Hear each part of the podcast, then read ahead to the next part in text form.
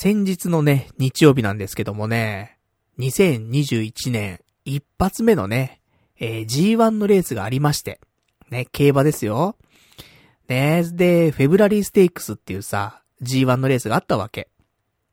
で、私日曜日になるとね、まあ、ちょこちょこと、まあ、YouTube ライブの方でね、競馬放送なんてしてたりするんだけどさ、まあ、競馬放送つってもね、予想っていうレベルの予想じゃないですよ。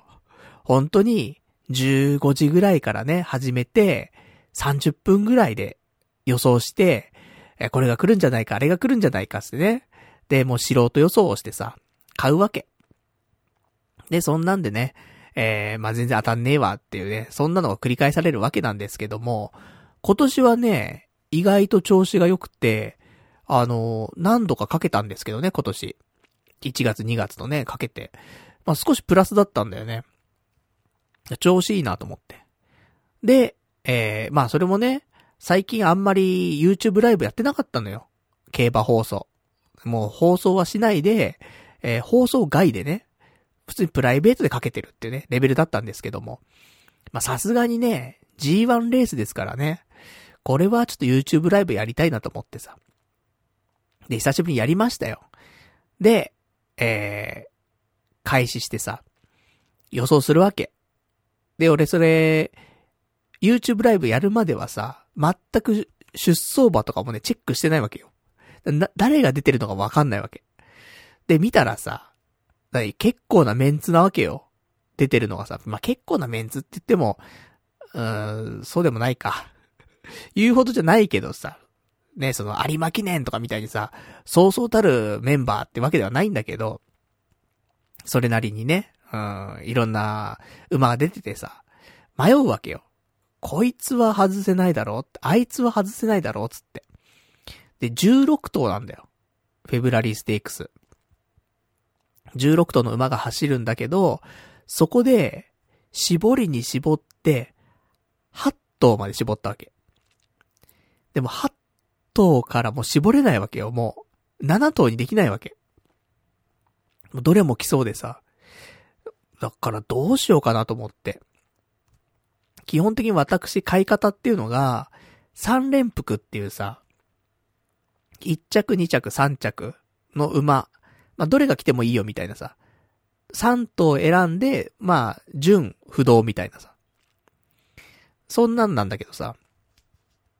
純不動？純不動じゃ動かない？うん、ちょっとわかんなくなりましたけどもね。あの、まあ、どれが来てもいいよ。3頭選んで、1着から3着どれが来てもいいよ、みたいな。3連服ってやつなんだけど、それを、まあ、うまく買うわけですよ。で、まあ、3連服の4等ボックスとか5等ボックスとかね、そんな感じで買うのが多いんだけど、もう8等から絞りきれないからさ、3連服の8等ボックスっていうさ、もうこれしかないじゃんと思って、もう絞れないよと思って。で、そうするとね、56通りなんだよ。買うのが。だから、一つ買うのに、一つの馬券で100円。で、56通りだから、5600円。ちょっと高いなーと思って。これ7等ボックスにすると3500円とかなんだよ。8等ボックスだと5600円でしょと思って。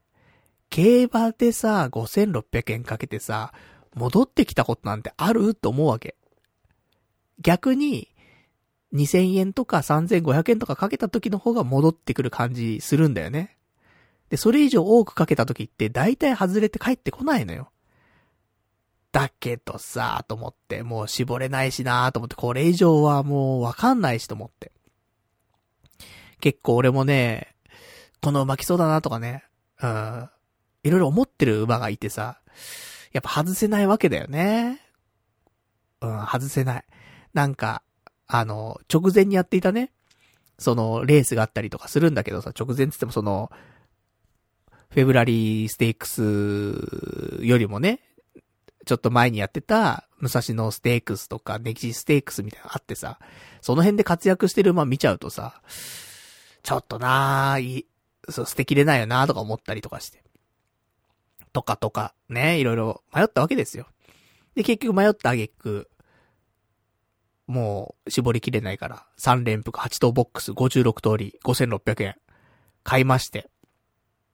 で、あのレース始まりまして、そしたらさ、いや、ちょっと俺、ね、これ生放送残ってるよ、一応これ。あの、日曜日の雑談みたいのでね、えー、ちょっと残ってるんですけど、言ってましたよ、私。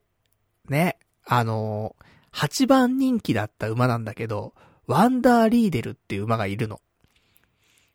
で、この馬がなんかすごい気になるなって言ってたわけ、私。したらその馬がさ、3着に入るわけよ。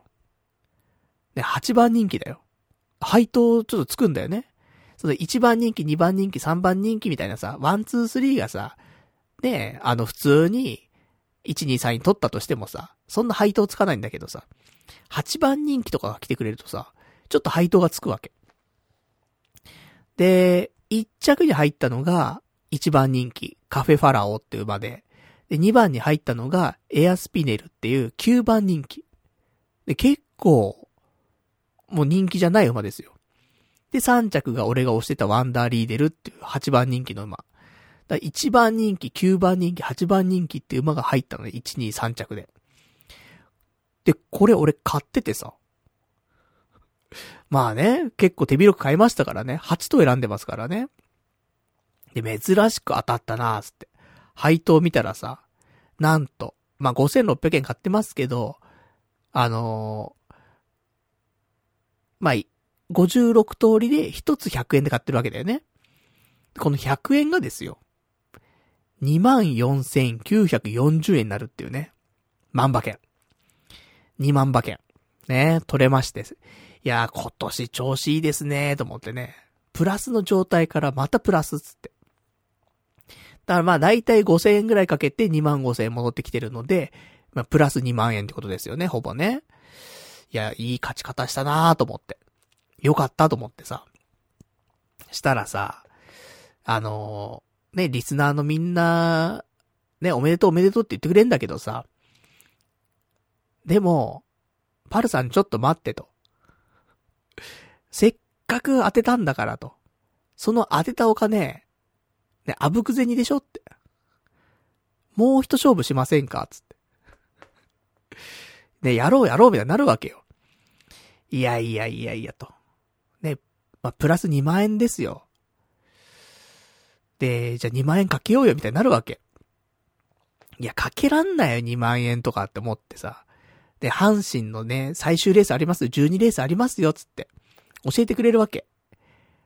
で、ここで、いや、なんかすごくさ、魅力的なこと言ってくるわけよ、リスナーの人たちがさ。何やらですよ。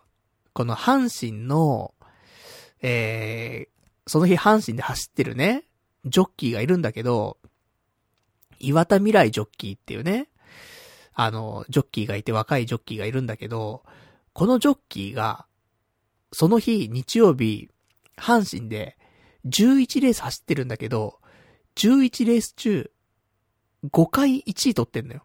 1着取ってんの。だからレースの半分1着取ってんのね。しかも、一番人気の馬だったら、絶対に1着取ってんのよ。もうそういうデータなわけよ、その日。だからもう絶好調、かつ、一番人気の馬に乗ったら、1着取るっていう。そういう日だったのよ。岩田未来ジョッキーが。でさ、この、阪神の最終レース、岩田ジョッキー、なん、どの馬に乗るかっていうと、タケル・ラスティっていう、一番人気の馬に乗るのよ。いやー、したら一着取るでしょって。ねえ、もうそんなん決め、決められてるようなもんじゃない。もう一着絶対取りますよ、みたいな感じじゃない。でも、単勝は怖いと。ね、一着に来るからって予想しても一着に本当に来るかわかんないけど、例えば、副賞ってのがあるわけだよ。副賞だったら、3着までに入れば OK ってのがあるのね。だから、副賞でもいいじゃんって。副賞でも1.4倍つくのよ。だから、2万円かけたら、1.4倍当たるから、で、2万8000になるでしょ？で ?8000 プラスじゃない？したらさ、ね、今日、プラス2万8000のプラスになるでしょ？合計で。いや、最高じゃん、つって。もう、落ちてるお金は拾っとこうよっていう、そういう感じだったからさ。でもな、2万円はかけられねえよなと思って。いくらね、そんな、もう完璧に整ってるね、条件だとしても、いや、2万円は無理だよと思って。で、ちょっとひよって、1万円、かけまして。1万円もひよったとはいえ1万円だからね。でも、もう、来るじゃん。岩田ジョッキーの今日の調子。一番人気の馬に乗ったらさ、一着取ってる。もう完璧な流れだよね、と思って。で、俺も調子いいし。来るなと思って。で、実際、走りましたよ。タケルラスティ。えー、結果は、11着っていうね。1着じゃないんだよ。11着なんだよ。10多いんだよね。もうだから1万円それで吸っちゃってさ、何これと思って。さっき2万円プラスだったのに、もう一瞬で1万円消えてるんだけどと思ってさ。マジで何なんだよって思って、うん、そしたらなんか、あの、ね、外して何なんだよとか言ってたら、あの、インターホンが鳴ってさ、部屋のさ、あの、郵便局ですってさ、来るしさ。で、慌てて、そのさ、インターホン出たらさ、床に置いてあったワインとかさ、ちょっとさ、蹴っ飛ばしちゃってさ、ちょっとこぼしちゃったりとかして。もう散々なんだよね。馬券は外すわ、ワインはこぼすわ、つってさ。で、生放送中にさ、インターホンでさ、チャイム鳴るわ、みたいなさ。まあ、そんなんでしたけども、でも結果ね、プラスは、1万円。ですからね、言っても。その、1万円ちょっとマイナスになっちゃいましたけど、2万円プラスだったところで1万円減ったわけだから。で、残ってるのは1万円ありますからね。だそんなんでさ、まあ、今週、久しぶりにね、まあ、G1 レース。まあ、これから、次の G1 がいつだ ?3 月末ぐらい G1 があって、まあ、そっからね、またシーズン入っていくと思うんだけど。まあ、2月のね、えー、まあ、初の G1 ということで。まあ、いいスタート切れたんじゃないかなと思いますからね。この調子でね、今年も、ね、今年はちょっとプラスでね、競馬を終わりにできたらなと思うんで。まだ始まったばっかりですけどもね。今年は調子、ちょっと良さめなんでね、頑張っていきたいなと。ね、そんな風に思っておりますよというね。まあ、そんな感じで、ね、またギャンブルじゃんってね。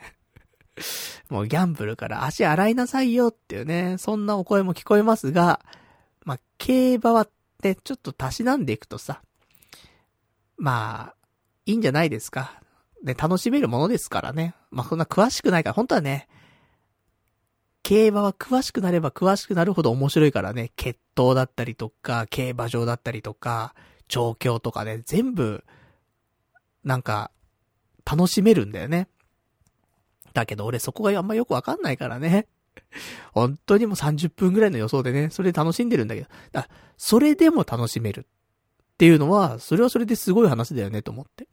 浅いね、楽しみ方でも楽しめるし、深い楽しみ方でも楽しめるっていう。まあそれだけ競馬はね、懐が広いよっていう。まあそんなところなんでね。またちょっと、えー、来週やるかどうかはわかりませんけどもね。まあできる限り G1 のレースの時はね、YouTube ライブでちょっと生放送しようかなと思ってますから。まだね、万馬券取れるように頑張っていきたいと思いますんでね。よかったら、まあちょっと、生放送もね、日曜日、だいたい15時からやってますから。やるときは。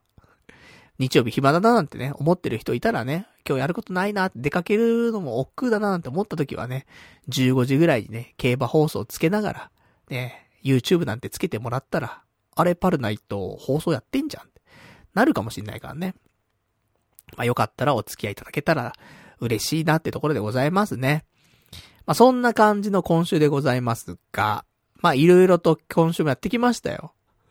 い、もうね、あの、こんなに一気にやるもんじゃねえな、みたいなことをね、ちょっとやってきましたんで、まあ、それはね、ちょっとこの後にお話しさせていただきつつ、まあ、他にもね、いろいろとやっておりますのでね、まあ、だらだらと、ちょっとお話できたらなと思っておりますんで、よかったら最後までね、えー、今日もお付き合いいただけたらと思います。それでは今日もやっていきたいと思います。パルナイトの童貞ネット、アットネットラジー。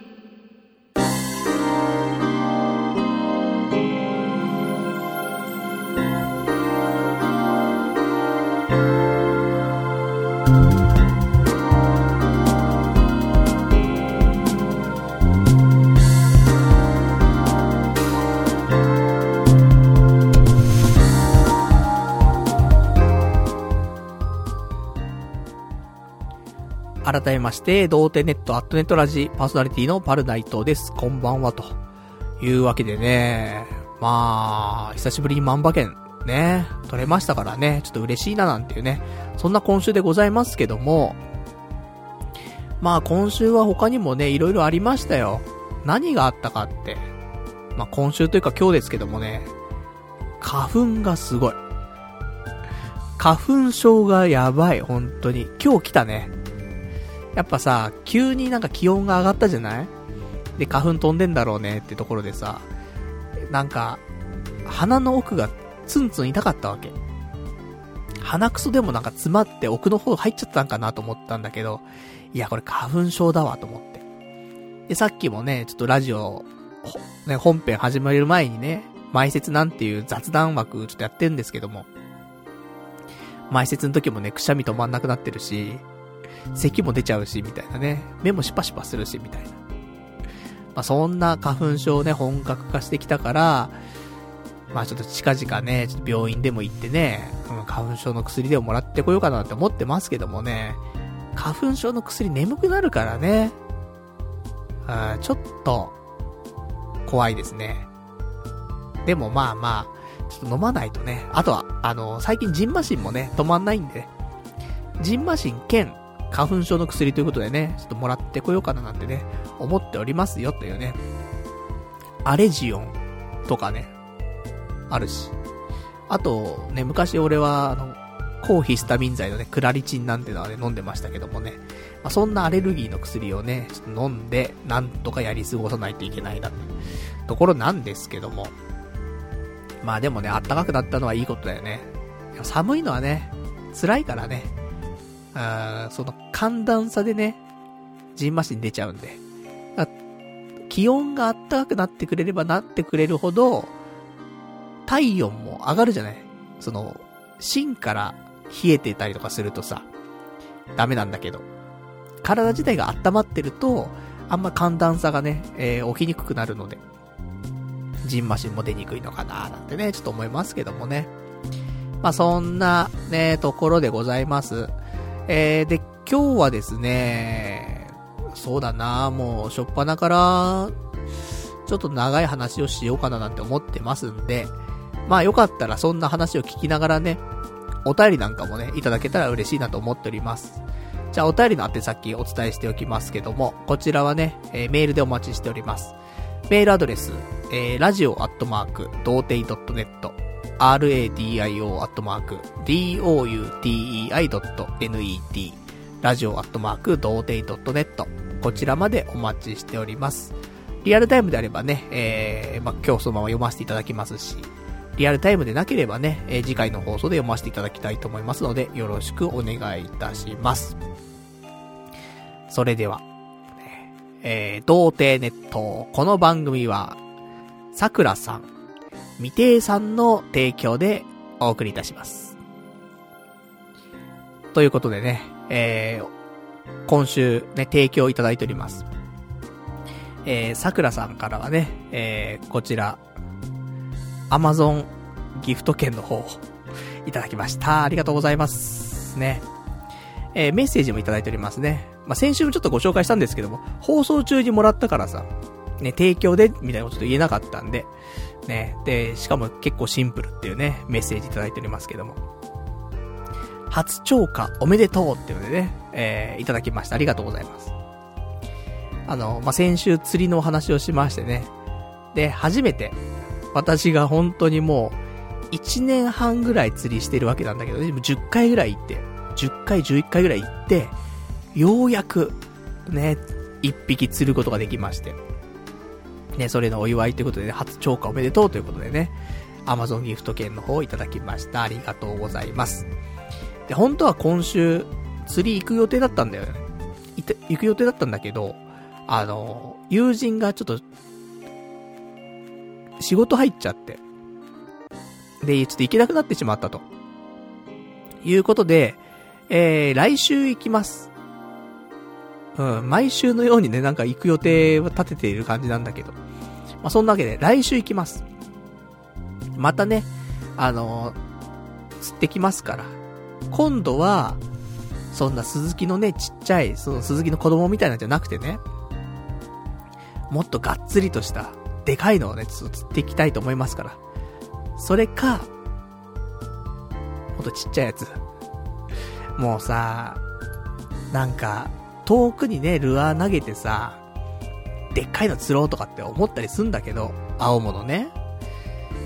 なかなか釣れないもんなーって思うと、もっと近場でね、うん、アジとかさ、そういうの釣った方がいいのかななんて思ったりするんだけど、でもね、せっかくだからね、ここまで頑張ってきたから、青物をね、やっぱでかいのドカンとね、釣りたいと思いますから、ブリでも釣ってやりますよ、そのうちね。竿が折れるぐらいのね、でかい魚釣ってやりますよ、ってことなんで、まあ、ちょっとそれは来週ね、えー、また釣りやったらね、ご報告させていただきたいと思いますけどもね。まあ、釣りブーム。ね、長いね、釣りブームもね、なんだかんだで。まあ、ルアー投げてるだけでも面白いって思えることはいいことだけどね。最近ちょっとね、なんかもう、もうちょっと上手く投げられねえかなっていうところなんだよね。前は、投げてるだけで面白かったんだけど、今は、もうちょっと上手く投げたいなってのがあって、でも上手く投げられなくて、ちょっと憤りを感じてる、うん、状態なので、ここで、なんか一つ、うん、成長できたら、より面白く感じるんだろうなと思うんだけど。今ちょっと伸び悩み中だからね。だから、だ釣る、もちろん釣れることはすごく嬉しいんだけど、釣れることよりも、多分ルアー投げて、思った通りルアーが飛んで、ね、ビューンって飛んで、そっちの方が俺は、もしかしたら楽しいのかもしんないね。釣れる釣れないより。うん。だから、そう、今まで釣れなくても、あの、投げてるだけで楽しかったっていうのところもあるのかなとは思うんだけどさ。だからもうちょっとね、フォームだったりとか、投げ方だったりとか、ルアーの重さだったりとか、その辺をちょっとね、勉強して、えー、遠くに投げられるようにね、1メートルでもなんか遠くにね、ちょっと投げられるように、ちょっと頑張っていきたいなと思ってます。ね今まではね、ただ単に単に投げるだけだったから。これからはね、もうちょっと勉強してね、投げていきたいなっていうね、そういう段階にようやく来たかなと、1年半で。ね、時間かかったね。でもこれからはね、そうやってちょっと頑張っていきたいなと思ってますよ。ね。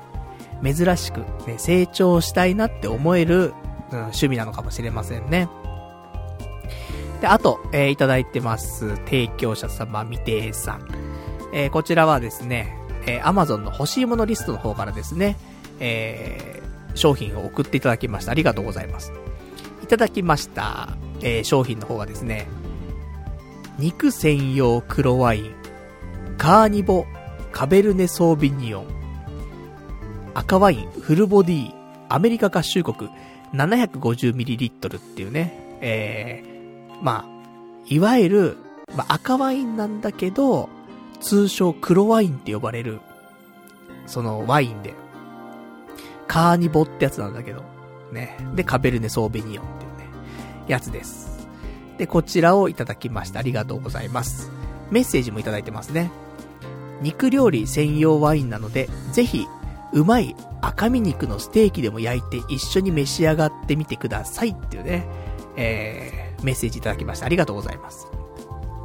そんなわけでさ、いただきまして。だからせっかくだからね、あのまあ、YouTube ライブなんてね、やりながらさ、ちょっと黒ワインでもね、飲むオンライン飲み会しようかってなりまして。で、えー、まあ、せっかくだからね、肉料理食べながらね、えー、ワインでも飲もうというところだったんですけども。でね、えー、金曜日の夜かな？に、で次の日ちょっと土日でね、休みだったから、金曜日の夜なら飲めるなってところで、で、何時からしようかななんて思ったんだけど、俺仕事終わるのが早いわけよ。結構ね。だからもう19時ぐらいから始めてもいいなって思ってたんだけど、19時はちょっと早いんじゃないっていう意見が、なんかちらほらね、耳に入ってきまして。で、ツイッターで、あのー、みんなから意見をね、もらったの。何時がいいつってアンケート機能なんて使ってさ。で、20時、21時、22時みたいなね、したんだけどさ。なんだかんだで22時からやろうぜみたいなさ、票が多くて。22時ってと思って。もう解散する時間じゃない普通と思うんだけどさ。でもまあまあ、ね、あのー、そういう人数多かった方でね、やっぱ進めるべきだなと思って、で、22時からね、夜の10時からオンライン飲み会ね、するってことになりまして。じゃあそれまでに、あのー、その日食べるね、お肉とかもね、いろいろ用意しとかなくちゃいけないななんて思ってさ。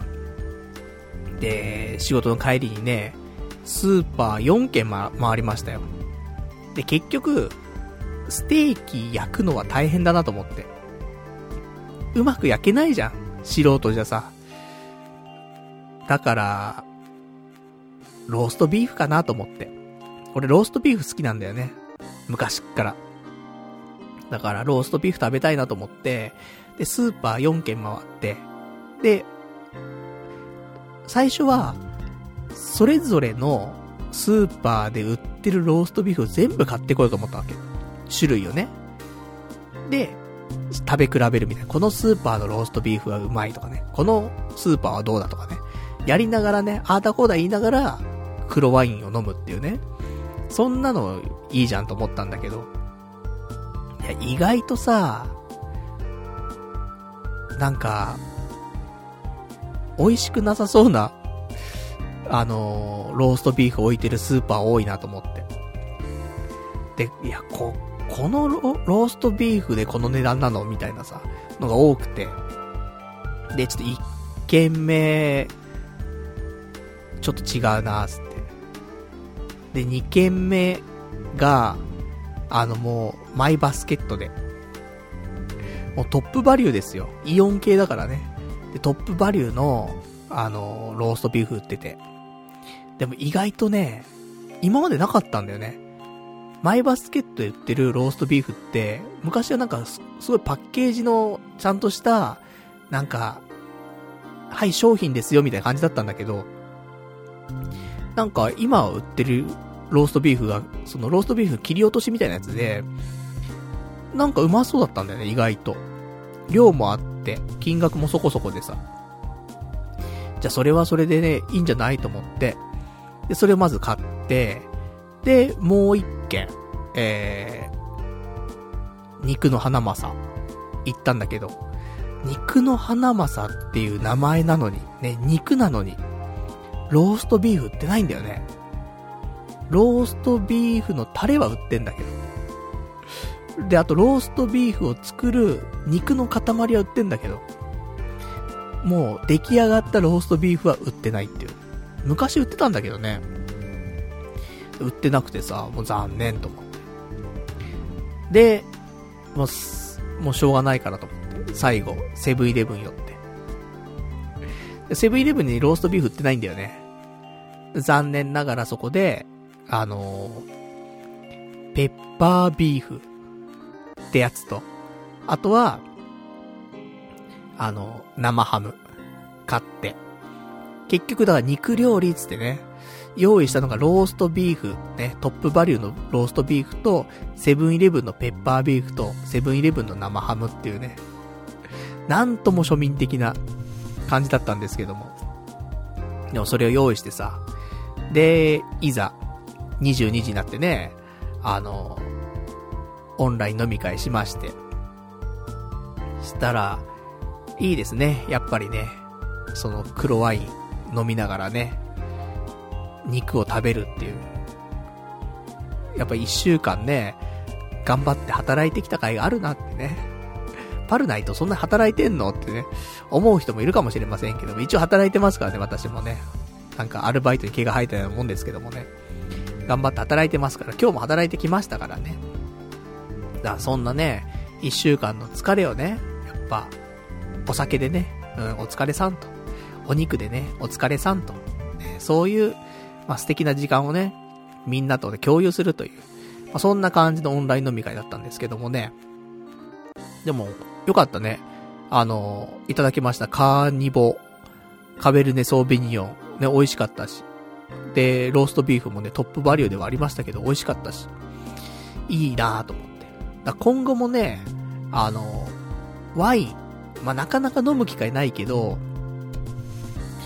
でも、例えばだけどさ、セブンイレブンってね、売ってるのよ。セブンイレブンのオリジナルのワインで、カベルネソービニオンのワインとかね、売ってるの。安いの。400円ぐらいで売ってんのよ。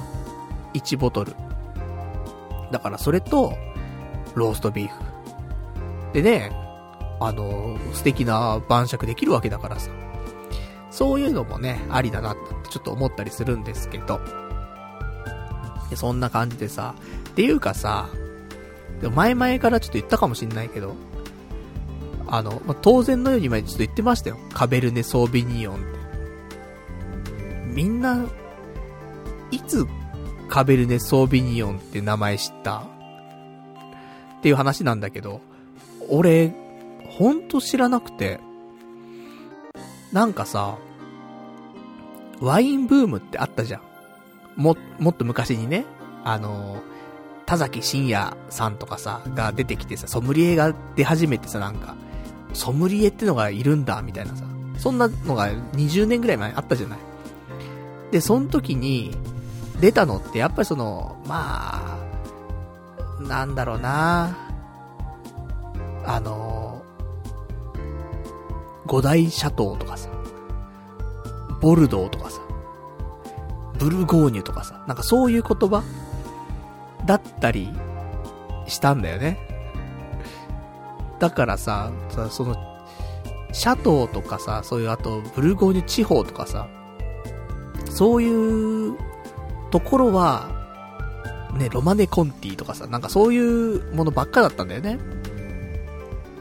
なんだけどさ、その、ブドウの品種とか、カベルネ・ソービニオンってブドウの品種だと思うんだけど、ね、違ったら大変申し訳ないんだけども、私の認識ってそうなんだけどさ、その頃20年前に、カベルネ・ソービニオンって言葉、発してる人いなかったと思うんだよね。どうなんだろう。もう全然その頃だよ。うん、これはブルゴーニュ地方の、つってね、そういうモノマネだったじゃん。ソムリエの真似するときどうだった？ソムリエの真似を20年前にするときに、うん、これはカベルネ・ソービニオンって言わなかったよね、絶対ね。ね、ボルドーだ、シャトーだ、で、ブルゴーニュだ、みたいな、そういう単語だったじゃん。だからさ、なんか、いつの間にかね、当然のように、もう、どのワインでもだよ。コンビニとかでね、手軽に買える、ね、スーパーで買えるワイン。ちょっと裏見たら、どれでもカベルネソービニオンって書いてあるからね。だからね、いつの間にそんなことになったんだって私は思ってるんですけどもね。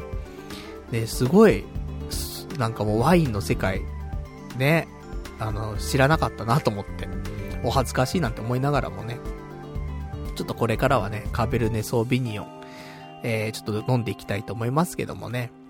そんな、ね、いただきました黒ワイン。黒ワイン、うまいんだけど、飲んでるとね、なんか唇が真っ黒になってくるっていうのと、あと、次の日、うんこすると、うんこが真っ黒っていうね。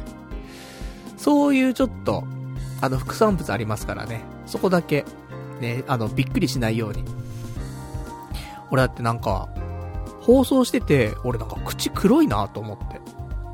歯黒いな、なんかお歯黒でもしてんのかなとかちょっと思って。したら、黒ワインで唇の内側みたいなところが黒くなっちゃってたりとか。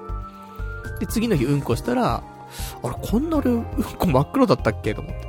で、そんなのありましたからね。黒ワイン。ね、さすが黒ワインだなと。ね、美味しゅうございました。ありがとうございました。まあ、そんなわけでね、あの、パルナイト応援するよとかね、童貞ネットも頑張ってねとかね、そういう方いらっしゃいましたら、あの、童貞ネットのホームページの方にですね、えー、童貞ネットを応援するみたいなところありますから、そこからね、アマゾンギフト券だったりとか、あとは欲しいものリストね、アマゾン欲しいものリストなんかを載せてたりしますんで、よかったら、ね、そこから何か送っていただけると、こうやってね、えー、提供者様として、えー、ラジオのね、冒頭で読ませていただきたいと思いますんでね、なんか、宣伝でもいいですし、メッセージでもね、あれば書いていただければね、読ませていただきたいと思いますんでね、まあ、よかったらよろしくお願いいたしますと。そんな感じでございましょうか。えー、じゃあ、今週のお話なんですけども、ありますよ、今週。あのー、ちょっと長いお話になるかもしれないんですけど、あのね、先週、先週かなちょっとお話ししたんですけど、御朱印帳っていうのを私、手に入れまして、ね、明治神宮で御朱印帳を手に入れたわけです。で、御朱印集めをしようかなって、ね、ちょっと思ってるわけですよ。大人のたしなみというかさ。子供たちはポケモン GO をやるわけですよ。じゃあ大人は何やるのって。御朱印帳集めですよ。ね、御朱印集め。まあ、それをするわけなんですけど、でもなんか、何でもいいから集めるっていうのもあんま面白くないし、かといってね、気が向いた時にね、神社行って、まあ、それで御朱印集めるっていうのも、なんともね、ふわふわしてんなって思って、で、私一応考えたのが、去年ね、あのー、いろんな神社行きました。特に御朱印とか関係なくね。で、なんで行ったかっていうと、勝ち守りっていうのを、その、提供してるというかね、出している神社にすごい行ったのね。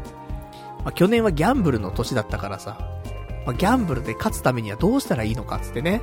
で、悩みに悩んで、結局神頼みっていうところではあったんだけど、ね、ギャンブルすら勝てない人生、ね、そんなんで、今後生きていけんのか？そうちょっと私思って、ね、ギャンブルぐらい勝ちましょうよ、と。いうところで、じゃあどうしたらいいのと。いや、ギャンブルを研究するのはもちろんそうなんだけど、いや、神社で、ね、勝ち守りでしょ、ね、普通のお守りじゃないんですよ。普通のお守りじゃなくて、勝ち守りってのがあるんだよ。勝負ごとにね、強いお守りがあるわけ。で、これっていうのは、どこの神社でも出してるわけじゃなくて、そういうやっぱ勝負ごとに強い神社だけが出してんだよね。何かしらそういう由来があったりとかして。で、去年はもう勝ち守りを結構入手したわけよ。なので、今回の御朱印帳に関しては、それを全部一冊にまとめようと思って、だ去年行った勝ち守りを出している神社、プラスアルファで、まだ行ってない勝ち守りを出している神社。で、プラス、ね、勝ち守り出してるだけの神社はあるんだけど、あちゃんと御朱印もね、やってくれる神社ってところで。で、探して、それを全部行こうと思って。で、それを一冊のね、そのブックレットにね、しましょうよというところで、で、御朱印、始めようと思ったんだけど。で、まず最初は、明治神宮ね、その、御朱印帳をゲットしましたよ。で、一応、勝ち守り、ね。まあ、勝ち守りと、御朱印の金額の方も、えー、各神社ね、どんなもんだよなんていうのは、ちょっと目安でね、ちょっとお伝えしておこうかなと思いますけど、明治神宮に関しましては、勝ち守りは1000円。で、御朱印に関しては500円です。で、御朱印帳自体は1500円で買えます。で、明治神宮だけじゃなくて、今ってね、コロナの関係で、御朱印帳に御朱印書いてもらうっていう場合なんだけど、あんま書いてくんないんです、今。コロナなので、あの、書き置きなんだよね。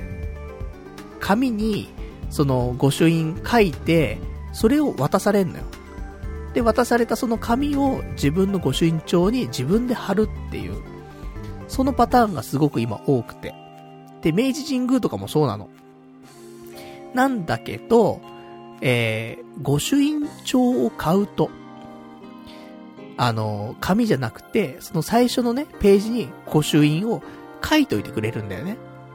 だから、だどうしても、その、紙じゃなくて、直接書いてほしいなっていう神社がもしあるんだったら、あの、その神社の御朱印帳を買うっていうことで、えー、最初のページに、あの、紙じゃなくてね、まあ、別紙じゃなくて普通に直接書いてもらえるっていう特典もあるので、まあ、そういう風に使うのはちょっとありかななんて思いますけども、なんか思い入れ、思い入れのあるね、神社なんかがあったらね、ま、そこからスタートするっていうのはおすすめかなと思います。まあ、そんなわけで。で、俺は明治神宮ね、すごく、なんか去年はお世話になったなと。もう何回行ったんだかわかんないからね、明治神宮ね。そのぐらいね、あの、することないな今日。暇だな、明治神宮行こうみたいな。そんなレベルだったからさ、去年ね。あの、特に無職だったからさ。なので、あのー、すごいお世話になりましたんで。じゃ明治神宮から始めようってことで。で、御朱印帳は1500円。で、1500円だけど、えー、御朱印はすでに書いてあるっていう状況ね。でございました。で、そこから始めて、で、で、また別の日ですね。別の日に、今度ちょっと秋葉原の方にね、えー、行って、神田明神、ね、神田神社、神田明神、行きまして。で、こちらでも勝ち守り売ってんだよね。で、こちらは勝ち守りが500円。で、えー、御朱印が300円です。で、やっぱりコロナのタイミングなので、御朱印に関しては、あのー、紙で渡されるんだけどね。事前に書いてある紙で渡されるんだけど、日付だけはその場で入れてくれます。でも、俺思うんだけど、あの、意外とこの紙で渡されるのも悪くないなっていうのはあって、まあ、御朱印自体書いてもらってもあんま時間は取られないんだけど、でも、ね、前に何人もね、並んでたりとかすると、書いてね、少し時間待ったりするわけじゃん。何分とか何十分とかね。でも、書き置きのものであれば、もうその場ですぐね、日付だけ書いて渡してもらえるから、並ばないんだよね、あんまね。だからもうポンポンポンポン、あの、進むので、そういう意味では待たなくていいっていうのは、あの、ある意味いいのかなって思います。ただ、後で自分で貼るのはやっぱりめんどくさいなってのあるので、実際俺、今いくつか御朱印ね、その、書き置きの御朱印持ってるんだけど、まだ御朱印帳に貼ってないからね。自分でね、ちょっと貼るの、ね、めんどくさいのもあるからね、まだ挟んであるだけだったりするんだけど。まあ、そんなんで、ね、えー、神田明神。まあ、ここでも勝ち守りがね、ありますから。で、神田明神はね、いいね、やっぱね。あの、神社としても、とてもいいし。あと、すごく、なんだろうな、今の時代に、マッチしてるというか、うん、すごくその、伝統も大切にしながら、今との調和というのも大切にしている神社だから、あの、ラブライブとね、あの、コラボしたりとか、いろんなコラボしてるよ。アニメ系とかね、結構コラボしてるので、なんか、なんだっけ、ケンガンアシュラみたいなのあるじゃない。あれとかとかもコラボしてたね、なんかね。とかそういうのがあって、まあ、楽しめる。ね、楽しめるし、いい神社だなっていうところでね。で、本当に秋葉原からすぐだからさ、まあ、秋葉原寄ったらついでにはね、えー、神田明神行くのもいいんじゃないかなと思いますけどもね。で、神田明神もそうなんですが、まあ、神田明神一応言っときますよ。あの、簡単にね、うん、あの、俺も、ちょっと、あの、調べきれなかった部分はありますんでね。あの、ウィキペディア的なところでね、ご説明だけしておきますけども。えー、神田明神。江戸の三大祭りの一つ、神田祭りでも知られている、えー、神田明神は、えー、東京屈指のパワースポットです。恋愛運や仕事運、勝負運のほか、商売、繁盛や健康、学業成就など、様々なご利益や効果があるおすすめのスポットです。秋葉原やお茶の水からもアクセスが良く、24時間参拝できるので、観光の途中に立ち寄るのもおすすめですということです。知らなかったね。神田明神で24時間やってんだね。本当に？この時期でもさすがにコロナ禍はないか。ないかもしんないけど。でもあるもんね。前に京都旅行行った時に、あのね、リスナーの方にさ、結構、京都のね、京都内をいろいろとね、あのー、案内してもらったんだけど、その時24時間やってる神社あったもんね。やってんだって思ったけど、都内にもね、まさかあったんだね。なかなかないよね。神田明神。ねちょっと、今度夜遅く秋葉原いる時あったらね、ちょっと覗いてみようと思います。まあ、ご利益とかもね、いろいろありますからね。勝負だけじゃないからっていうところですね。あとちなみに、あの、私一番最初に回った明治神宮なんですけども、明治神宮もね、一応簡単に解説しておきますと、東京都内でも屈指のパワースポットであり、恋愛運アップにご利益のある有名な神社として知られます。明治神宮では、恋愛に縁結び、家内安全、金運上昇、夫婦円満に、交通安全浄化、えー、生命力といった感じに多彩なご利益があります。えー、流血に癒し、浄化といった、えー、パワーが集まるパワースポットとしても、えー、明治神宮は有名ですという。まあ、そんな感じで書いてあります。まあ、すごい多岐にわたってるよね。明治神宮って、なんか、本当に、なんだろうね、し、市民というかさ、に、あのー、開けた神社というかさ、だから、誰が来てもいいよ、みたいな、そんな神社だったりするってね、聞きますからね。まあ、そんなんで、明治神宮はすごく私好きです。あ、でも特殊だよね、明治神宮ってね。本当あんなに大きな神社、なかなかないもんね。すごい、生き慣れちゃったからあれなんだけど、今回、結構な数の神社行ってるんだけど、明治神宮って、ちょっと桁が違うもんね、やっぱね。ないもん。最初の鳥居入ってから、出てくるまでに、まあ、30分くらいかかるもんね。行きで15分、帰りで15分くらい。かかったりするから、そんなに広い神社ってね、そんなないんだよ。だから伊勢神宮とか、そういう敷地のすごい広いところ。出雲大社だってそこまで広くなかった気すんだけどな。でも出雲大社はすごく好き。あの全体のバランスがすごく私は好きでね。いいんだけど、ただ、明治神宮ほどでかかったかなーって言うと、うん、そこまでじゃなかった気は、でも、一番大きい、その大鳥居みたいなところから考えれば、出雲大社も同じぐらいなのかなでも規模が違うもんね、やっぱね。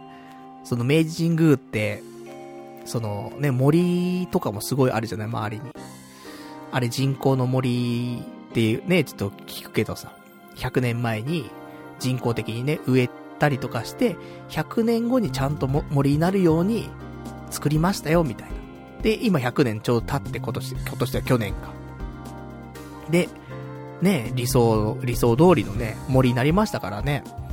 まあそんなわけで、まあ、明治神宮、神田明神、ね、おすすめの、ね、ちょっと神社を二つでございますけども。で、えー、そんなんで行きまして。で、あとは、あ、また別日に、今度ま仕事帰りとかにね、ちょっとコツコツ回ったりとかしたんですけど、あとは、乃木神社っていうね、乃木坂ってあるじゃない。乃木坂46的なやつ。まあ、六本木の近くなんだけどさ、乃木坂っていう場所があって、そこの近くに乃木神社というのがあります。ここも勝ち守りが売っていまして。で、勝ち守りは1000円。御朱印も1000円。結構するんだよね。多分一番高かった気がするな、今回行った神社の中で御朱印の金額としては。そんなんなんだけど、あの、一緒にね、しおりとかもね、いただきました。御朱印ね、あの、御朱印だけじゃなくてね、なんか他にもらえる時あるんだよね。しおりだったりとか、なんか他にちょっとお茶みたいなのもらえたりとかね。なんかあるんだけど、ここはしおりをいただきました。ありがとうございます。で、乃木神社につきましては、えー、勝負運や仕事運、学業成就、縁結びや、えー、恋愛成就のご利益も、明治天皇の後を追って巡視した、えー、こちら日露戦争などで活躍した乃木将軍にあやかり、勝負運や仕事運、学業成就などのご利益がありますということですね。まあそういう日露戦争で活躍した乃木将軍にあやかり、ね、勝負運とかって話なので、こう、こういうパターン結構あるんだよね。そのうちちょっと出てきますけど、また他のね、えー、パターンで、あの、やっぱり勝負運ってなってくると、その、現代でやっぱ勝負強かった人みたいなのを祀ったりっていうのがね、あるっぽいね。うん、っていうのを感じます。で、そんなわけで、乃木神社というところで、本当に乃木坂、地下鉄の乃木坂で、えー、一番出口とかだったっけな？うん、そっから出ると、本当出て、なんだろう、10秒みたいなところにある。ので、まあ、行きやすいかなってところだよね。で、ただもう、乃木神社の周りは乃木神社しかもないから、あんま、うん、その周りでね、なんか、あるかななんつうと、そんなないんだけど、もう神社行って、終わっちゃうかなと思う。あと、ジャニーズ事務所があったりするんだけど、ね、あったところでどうしようもないからね。まあ、そんな感じなんだけどさ。で、私、乃木神社行ってね、えー、また御朱印。ね、ここも御朱印はね、書き置きでした。まあまあ、そんなもんでしょうと。ところで。で、で、乃木神社で参拝してさ、で、その後、ちょっと、仕事明けだったから、お腹空いててさ、なんか食べるもんないかななんて思って。まあ、ないの知ってんだけど、なんかねえかなと思って。一応 Google マップ開いてさ。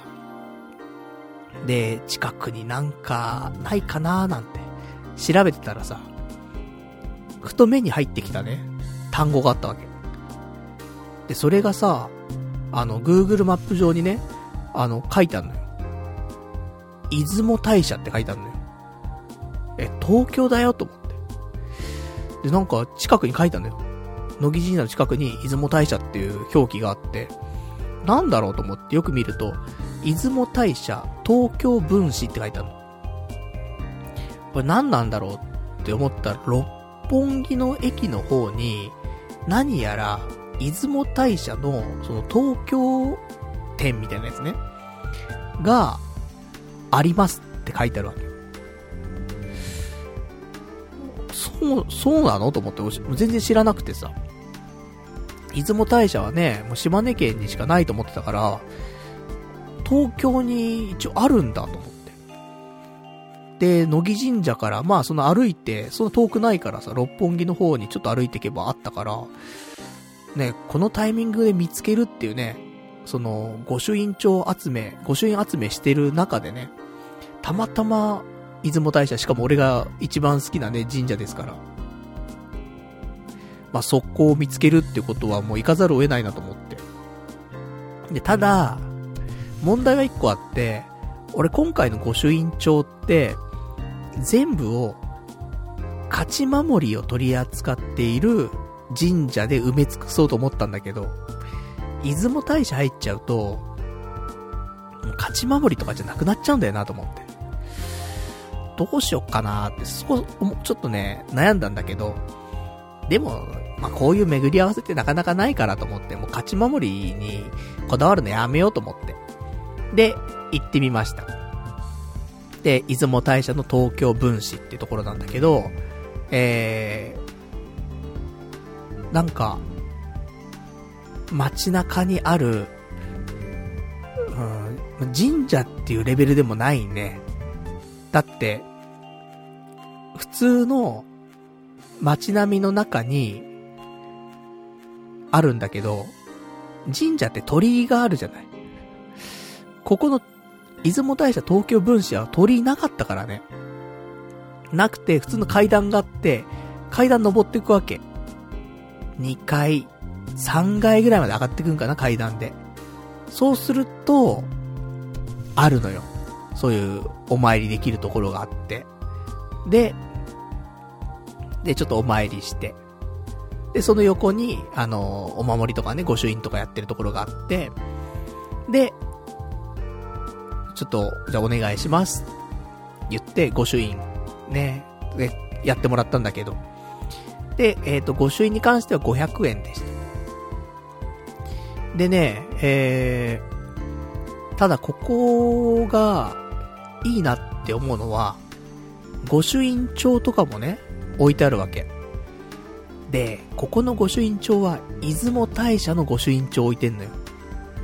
本来島根県まで行って、ね、島根県の出雲大社行かないと、もしかしたら手に入らないかもしれない、そんな御朱印帳が、この六本木で手に入るっていうね、ことなんで、それはすごくいいなと思って。だから、なかなか六本木とか行っても、ね、神社行ったりしないじゃない。でも、こんなところに出雲大社があるっていうのはすごくいいなと思って。だから、まあ家からね、そんな俺も遠くないから六本木。電車ですぐ行けるし、自転車でもなんとかね、頑張れば行けるので、ここはなんか、ちょいちょい気が向いたらね、あの、行きたいななんて、そんな風に思った、ね、えー、ところでございます。で、ちなみに、えー、出雲大社。ね、皆様ご存知だと思いますけども、出雲大社は縁結びの神様として、えー、全国に知られていますが、子宝のご利益も有名です。子宝は縁あって男女が知り合い、結ばれ、そして子供ができるのですが、結ばれても子宝に恵まれないこともあり、赤ちゃんもご縁であり、子宝も縁結びの、えー、ご利益のようですっていうね、ところでございます。まあ、ね、よく縁結びってすごい言われるもんね。俺も縁結びのね、えー、お守り持ってるよ。出雲大社の。でも、ねえ、なんか、まあ、毎年変えなさいみたいなところあるじゃない？お守り。だけど、出雲大社に行くことってなかなかないからさ、その、お守りを戻すってこともできないし、買い直すこともできないから、どうしようかななんて思ってたけど、ね、こうやって、東京にね、分子があるっていうことはね、今後、あのー、一回お守りをね、預けて、預けてっていうかね、返して、で、新しいの買うっていうこともできるので、今年は、やはりね、あの、出会いというか、ちょっと求めてますからね。あの、やっぱ40歳になってね、もう、もうやばいぞと、本当にやばいぞと、思ってますから。だから今年のね、抱負は、スタートラインに立つだから、仕事の面もそう、恋愛の面もそう、全部ね、スタートにまず立たないといけないところで、で、神頼みですよ。やっぱりね、いつも大社で縁結びの神頼みをしないと始まらない、スタートライン立てないよっていうところありますんで、まあ、そんなんでちょっと出雲大社、ね、ちょいちょい行きたいななんていう風に思っております。で、そんなのがあって。で、また、ね、次別の日なんですけども、えー、日曜日かな日曜日、休みだったんでね、朝から動こうと思って。なん、何個かね、えー、ちょっと、もう自転車で回ろうと思ってさ、家の近くというか、自転車で回れる範囲で勝ち守りをも、ね、あの、置いてある神社回ろうと思って、で、まず一発目、原宿にあります、東郷神社っていうところに行きました。もう近いのよ。あの、原宿駅っつったら、明治神宮ってイメージあるけど、あの、竹下通りっていうさ、あるじゃない。あの、若者のね、そういうスポットがある、えー、通りですけども。で、ちょっと入ってくと、左側にクレープ屋さんがあるのよ。で、そこのところの手前をね、曲がっていくとね、すぐに東郷神社ってのがあるんだけど。で、ここもね、勝守りのね、有名な神社なんだけど、えー、勝ち守りは800円。御朱印は500円です。で、えー、まあ、東郷神社はね、やっぱり家から近いので、明治神宮とね、セットで行くこともね、ちょいちょいあったりするんだけど。だから、まあ、行き慣れた神社ではあるんですが、で、御朱印をちょっとね、ここでもお願いして。で、ここも書き置きでしたね。えー、出雲大社の方も書き置き。で、東郷神社の方も書き置きだったね。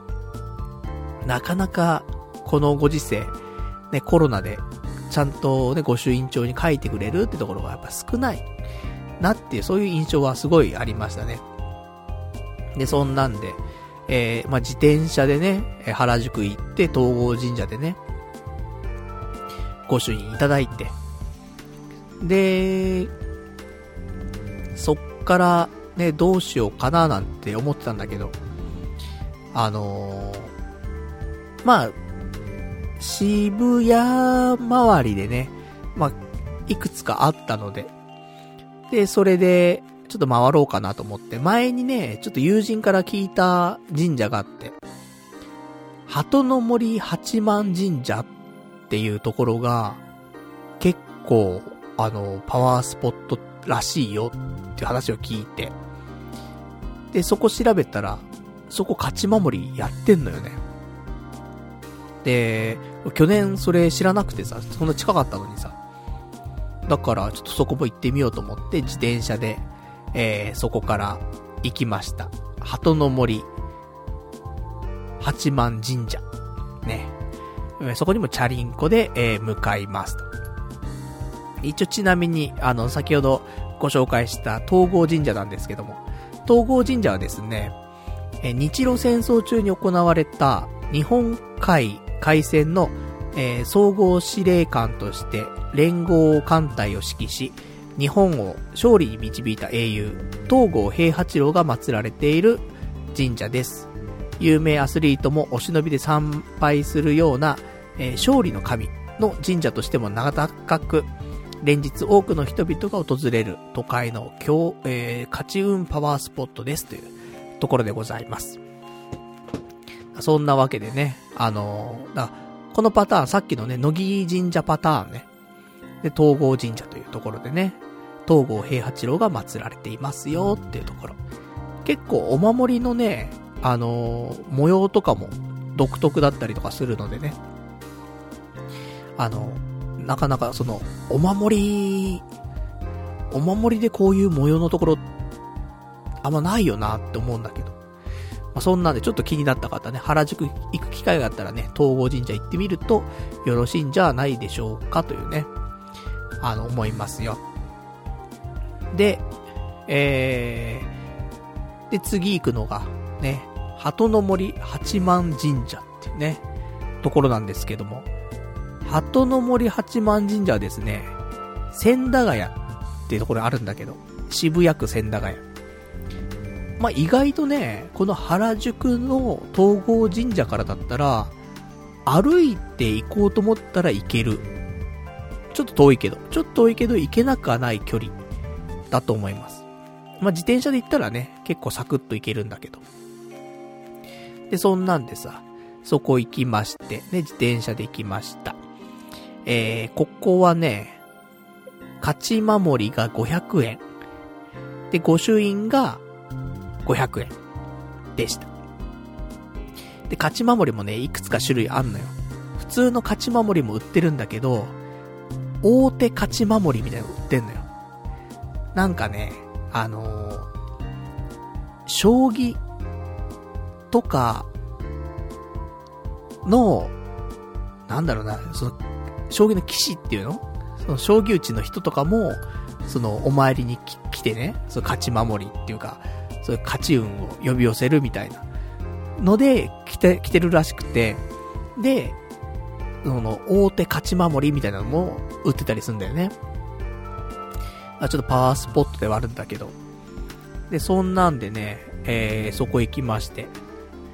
で、そこはね、なんか御朱印が2つあったのよ。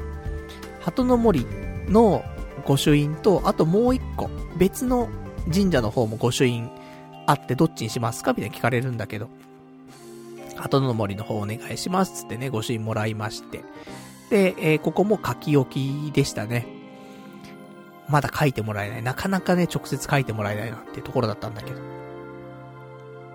で、そんなんで、ね、えー、一応こちら、JR 総武線、えー、千駄ヶ谷駅から徒歩5分のところにある、鳩の森八幡神社は都内で屈指のパワースポットの一つと言われています。えー、その他にも、実際に登山が可能な、えー、都内最古の、えー、富士塚や、えー、羽生竜王や藤井六段も参拝する将棋の聖地としても今話題の神社です。鳩の森八幡神社には名前にちなんだ可愛い鳩みくじや、えー、将棋にちなんだ勝ち守りもあり、えー、お土産にも人気です。えー、八の森、えー、鳩、鳩の森八幡神社とその周辺の、えー、ゆかりスポットなどもね、いろいろございますっていうね、ところでございまして。だからまあ、あの、電車でもね、行けますね。うん。総武線の千駄ヶ谷駅からね、歩いて5分とかなんで。まあちょっと行ってみるとね、あの、登れますよ。富士塚ってのあって、実際登んなかったんだけど、俺は。あの、昔なんかタモリさんとかも登ってたらしいよ。番組で。ブラタモリかな。とかで3年前ぐらいの放送でなんか登ってました、みたいなのが、ちょっと出てたりとかしたので、で、そこで、まあ、登山ができると。まあ、登山っていうレベルの山だったかっていうと、そんなんでもないと思うんだけど、あの、ちょっと、登れる、アトラクションぐらいの、俺は感じだと思ったんだけど、実際登ってないからわかんないんだよね。だからね、ちょっとね、思うのはね、今こうやってさ、あの、まあ、御朱印とね、勝ち守りとね、両方ともゲットしていく旅みたいなことしてるけどさ、こんなにいっぺんにやるもんじゃないなっていうのをやりながらちょっと思ってて、もうスタンプラリー化してるじゃない？こっちで御朱印もらった、次だ次みたいなさ、なってるけど、なんか、なんかね、休みの日があったら、その休みの日で一箇所に行く。で、一箇所に行って、で、その場所を堪能したりとか、その地域を楽しんだりとか、そういう風に、毎週一箇所行く。で、年間で、例えば毎週行くことで50箇所とか行けますよ、みたいな。で、新しいいろんな場所に行けたね、つって。いろんな思い出があるねっていう、それがさ、御朱印集めのまた一つの醍醐味なんじゃないかなと思うわけよ。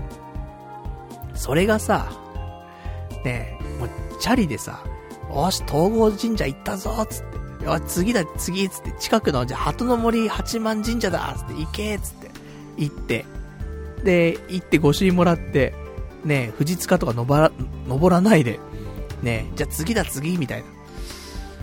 どうなんだろうってちょっと思うところは正直あった。うん。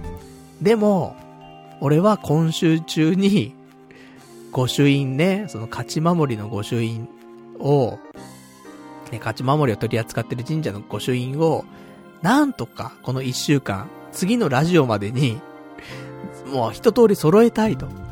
その気持ちがね、やっぱ強かったんで、まあ、なんかちょっと風情のない感じになってしまいましたけどもね、まあそんなんで、ね、あの、皆さん行くときは、ぜひ、ね、あの、富士塚登ってみてください。その、ね、山登りできないよと、富士山まで行けないよなんて人のね、あの、ためにもね、あるような山らしいのでね、何合目とかもあるらしいよ。登っていくと。そんなでかかったかなと思うんだけど、登ってないから何も言えないっていうね、ところなんで。ただまあ、うちからね、うちから近いというか、その原宿まで出ちゃったら、東郷神社、ね、だから、明治神宮行って、東郷神社行って、で、鳩の森八幡神社行けるから歩けば。ちょっと歩くけど。だから、外苑前とかあの辺から歩けんじゃないかなと思うんでね、結構、まあ、30分ぐらい歩けば行けるんじゃないかなと思うんだけどね。まあ、そんな感じで、ね、鳩の森八幡神社でございました。で、えー、そんなところだったんですけど、したらさ、あのー、ちょっとそのまあ、リスナーというか友人というかね、うん、あのー、から連絡がちょっと来てさ、今ちょっと新宿にいるんだけど、あの、今日暇みたいなこと言われてさ、いや、今ちょっと俺御朱印集めしてんのよ、つって。で、あ、そうなんだ、つって。で、ただ、その、彼は、新宿にいるっていうわけよ。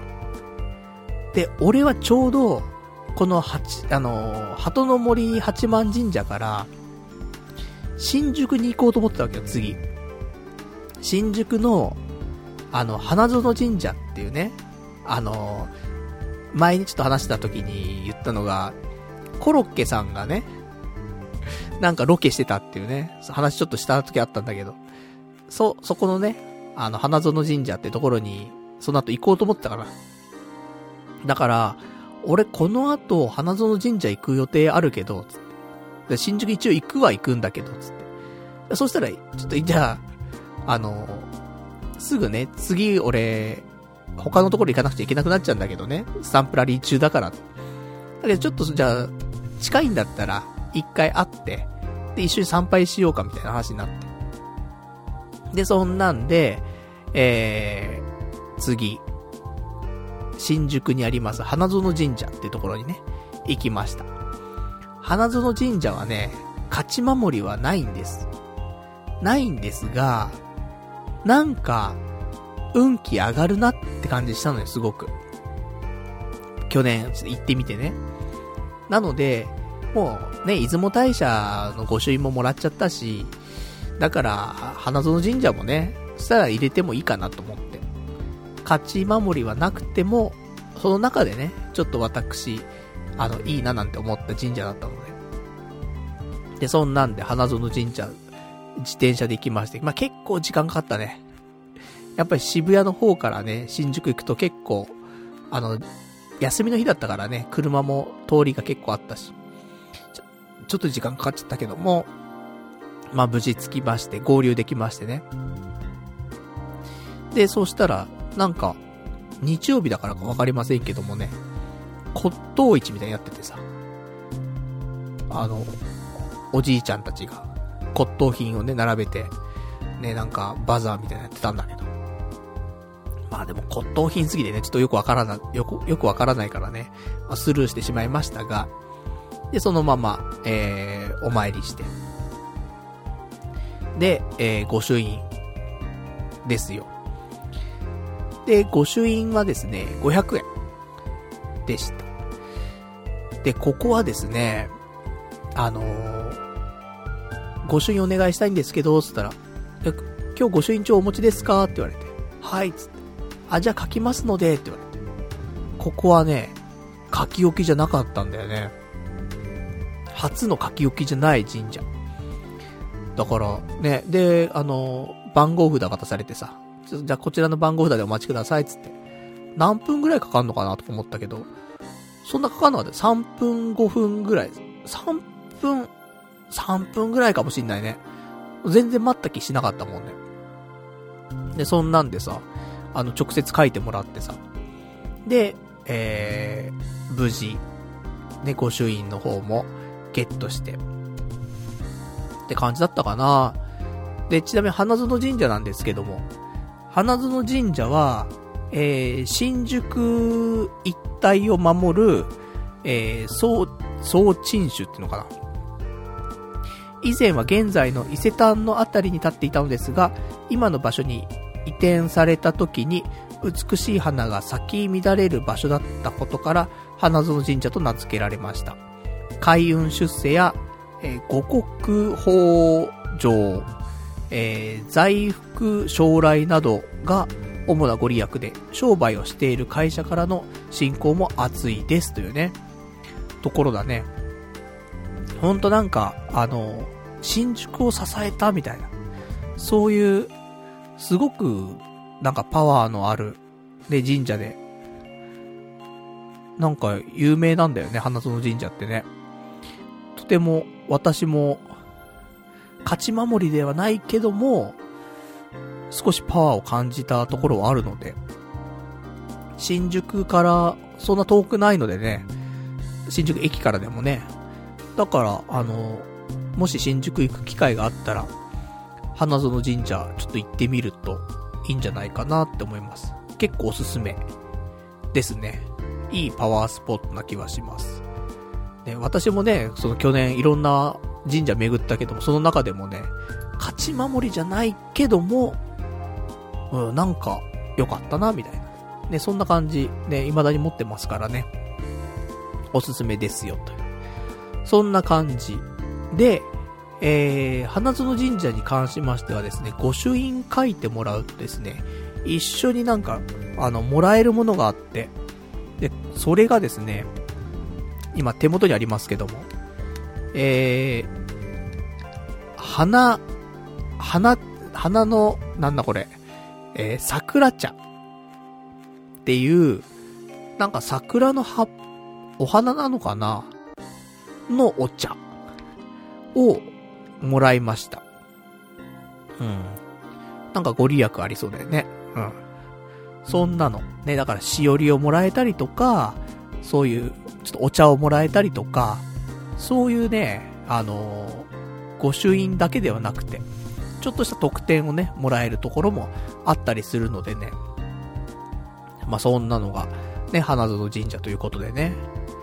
で、えー、そこでね、ちょっと合流してたね、えー、リスナー、ね、友人とは、まあ、そこでお別れしてね、軽く、あの、雑談して、じゃあ、あの、スタンプラリーの旅に戻るわ、つって。で、それで、もう本当に、会って、ね、何分ぐらい 10, 10分15分ぐらいでね、ちょっと離脱はしてしまったんですけどもね。で、その後、えー、また新宿から今度渋谷の方に戻ろうと思いまして、もう家の方にね、今度帰ってこようと思って。で、渋谷にも1個あるんだよね。あの、また、今度駅前の方なんだけど、あの、金能八幡宮っていう神社があって。で、えっ、ー、と、ここはね、だいたい場所的には、渋谷の、えー、ウィンズ。競馬のね、競馬のかけるところあるじゃない？ウィンズって。あれの渋谷のところが近いのかな？あの辺から歩いていけると思う。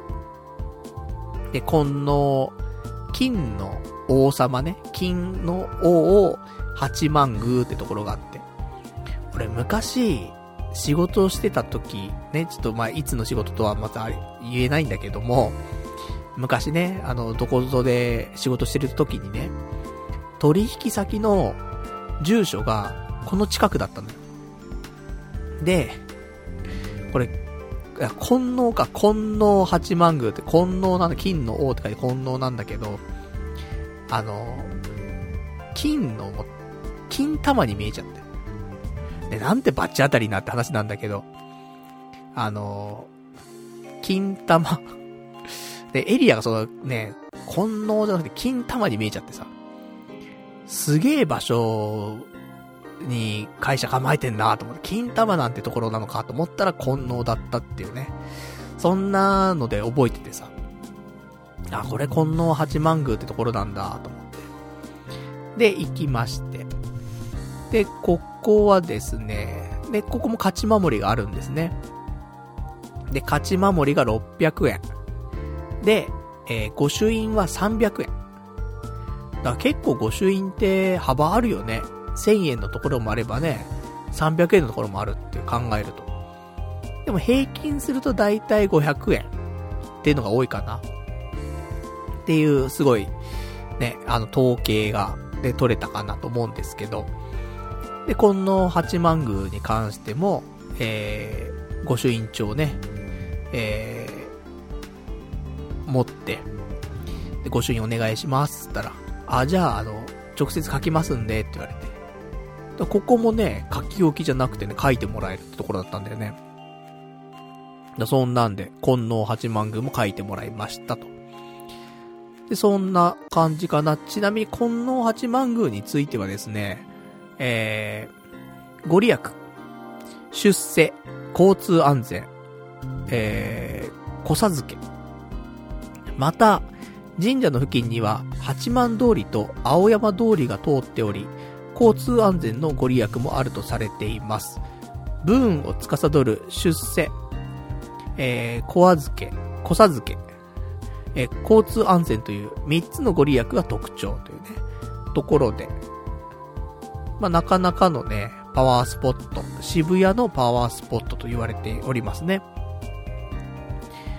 まあ、そんなに、あのー、あの、ちょっと遠いか。渋谷駅からだと少し遠いのかもしれないけども。まあ、歩いていけない距離ではないので、渋谷に行った際には、ね、えー、この金の八幡宮、ちょっと行ってみるのもよろしいかもしれませんね。うん。そんなところですね。で、で、で、で、うん。そっから、まだね、自転車の旅、あるんですけども。正直これ、その日日曜日で、で、15時までに、一回家に帰って、で、競馬のね、あの、YouTube ライブをしたいと思ってたから。だから、なんとかね、あの、もう一個回れるかな、回れないかなぐらいだったんだよね。そうしないと、競馬間に合わないと思って。で、ちょっと頑張って、もう一個だけ回ろうと思って。で、もう一個のところが、えー、松陰神社っていうところなんだけど、これあの、松陰神社につきましたですね、あの、吉田松陰先生。なんか、昔、歴史の授業とかで習った覚えあるなみたいな名前でしょ？吉田松陰っていう名前。もうなんかでもさ、もう、そんな歴史の勉強なんてさ、何年前よって話じゃん。25年前とかなんだよね。多分歴史の勉強してた頃なんてさ、25年前とか、まあ、22、3年前とかさ。いや、俺、まあ、大学行ってないからね。専門学校だからね。ゲームの専門学校だからさ。そこで、ね、歴史の勉強しませんから。から歴史の勉強したのは高校までなんで。だからさ、吉田松陰とかって名前、聞いたことはあるけど、みたいなね。もう覚えちゃいねえぜっていうレベルだけども、まあ知ってるよねっていうところで。そんな吉田松陰先生を、その、えー、祀っている、あの神社なんだけど。で、松陰神社っていうのが、世田谷の方にあんのよ。世田谷区の、まあ、どの辺かな？あの、三軒茶屋とかよりも、もうちょっと奥かな、渋谷から見て。だ結構離れてはいるんだけど、でも、まあまあ、うちから行けない距離ではなくて、自転車でもね、行けない距離じゃないので、だから、その、金能八幡、金能八幡宮で渋谷から、まあちょっと頑張れば、自転車で行きますよ。ところで、ね、なんとか頑張って行って、で、えー、そこからね、自宅まで帰って、で、15、15時までに帰って、万馬券当てるぞっていうね。そんな感じだったんだけど。で、えー、松陰神社行きました。あのね、結構、しっかりしてる神社だったね。なんだろう。あん、なんかそう、大きいわけじゃないの。神社自体がすごい大きいわけじゃないんだけど、なんかしっかりしてる感じだったな。ちゃんとしてるというか。で、人もね、まあ、多いっていう表現もあれなんだけど、他の神社って、なんか、そんなに人いないのよ。神社に。なんだけど、この松陰神社に関しては、まあ、受験シーズンってところもあるのかもしんない。だから、そういうね、ちょっと、勉強とかさ、そういうところのご利益、学力アップとかさ、そういうのもあっての感じなのかもしんないけど、なんかファミリー層が多かった気がするな、少し。うん、で、参拝するね、人たちも並んでたりとかしたから、あと、入り口に献血、なんかね、併設してるんだよね。献血の施設があったりとかして、で、その日は日曜日だからなんか、ちょうど鳥居のところに献血の出張みたいに来てて、献血しましょうみたいな感じになってたから、なんかね、人気があった、すごく。うん。あと、あ地域に馴染んでるというか、人がいるのが当たり前というか、なんかそんな感じ。なんだろうね。他の神社とは少し違う感じがしたかな。だから、家の近くに、この神社あったら結構いいなーって思える神社だったね、なんかね。なんか、廃れてない、錆びれてないみたいな。で、人、平日とか、全然人が来ないとか、多分そういう感じじゃないと思うんだよね。地域に根付いてて、開けてる神社な感じがすごいしたかな、松陰神社。うん。で、そこで、えー、勝ち守りの方が、1000円。ちょっと高いんだよね。で、御朱印は500円で、えー、で、しかも、書いてもらえる。ね、書き置きではございませんでした。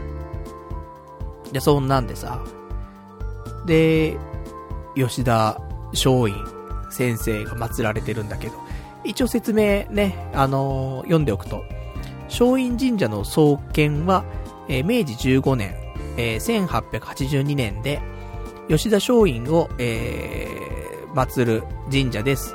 松陰神社のご利益は、明治維新で重要な人物を輩出した松下村塾を開いた吉田松陰ゆかりの神社ですので、学力向上や合格祈願のご利益があります。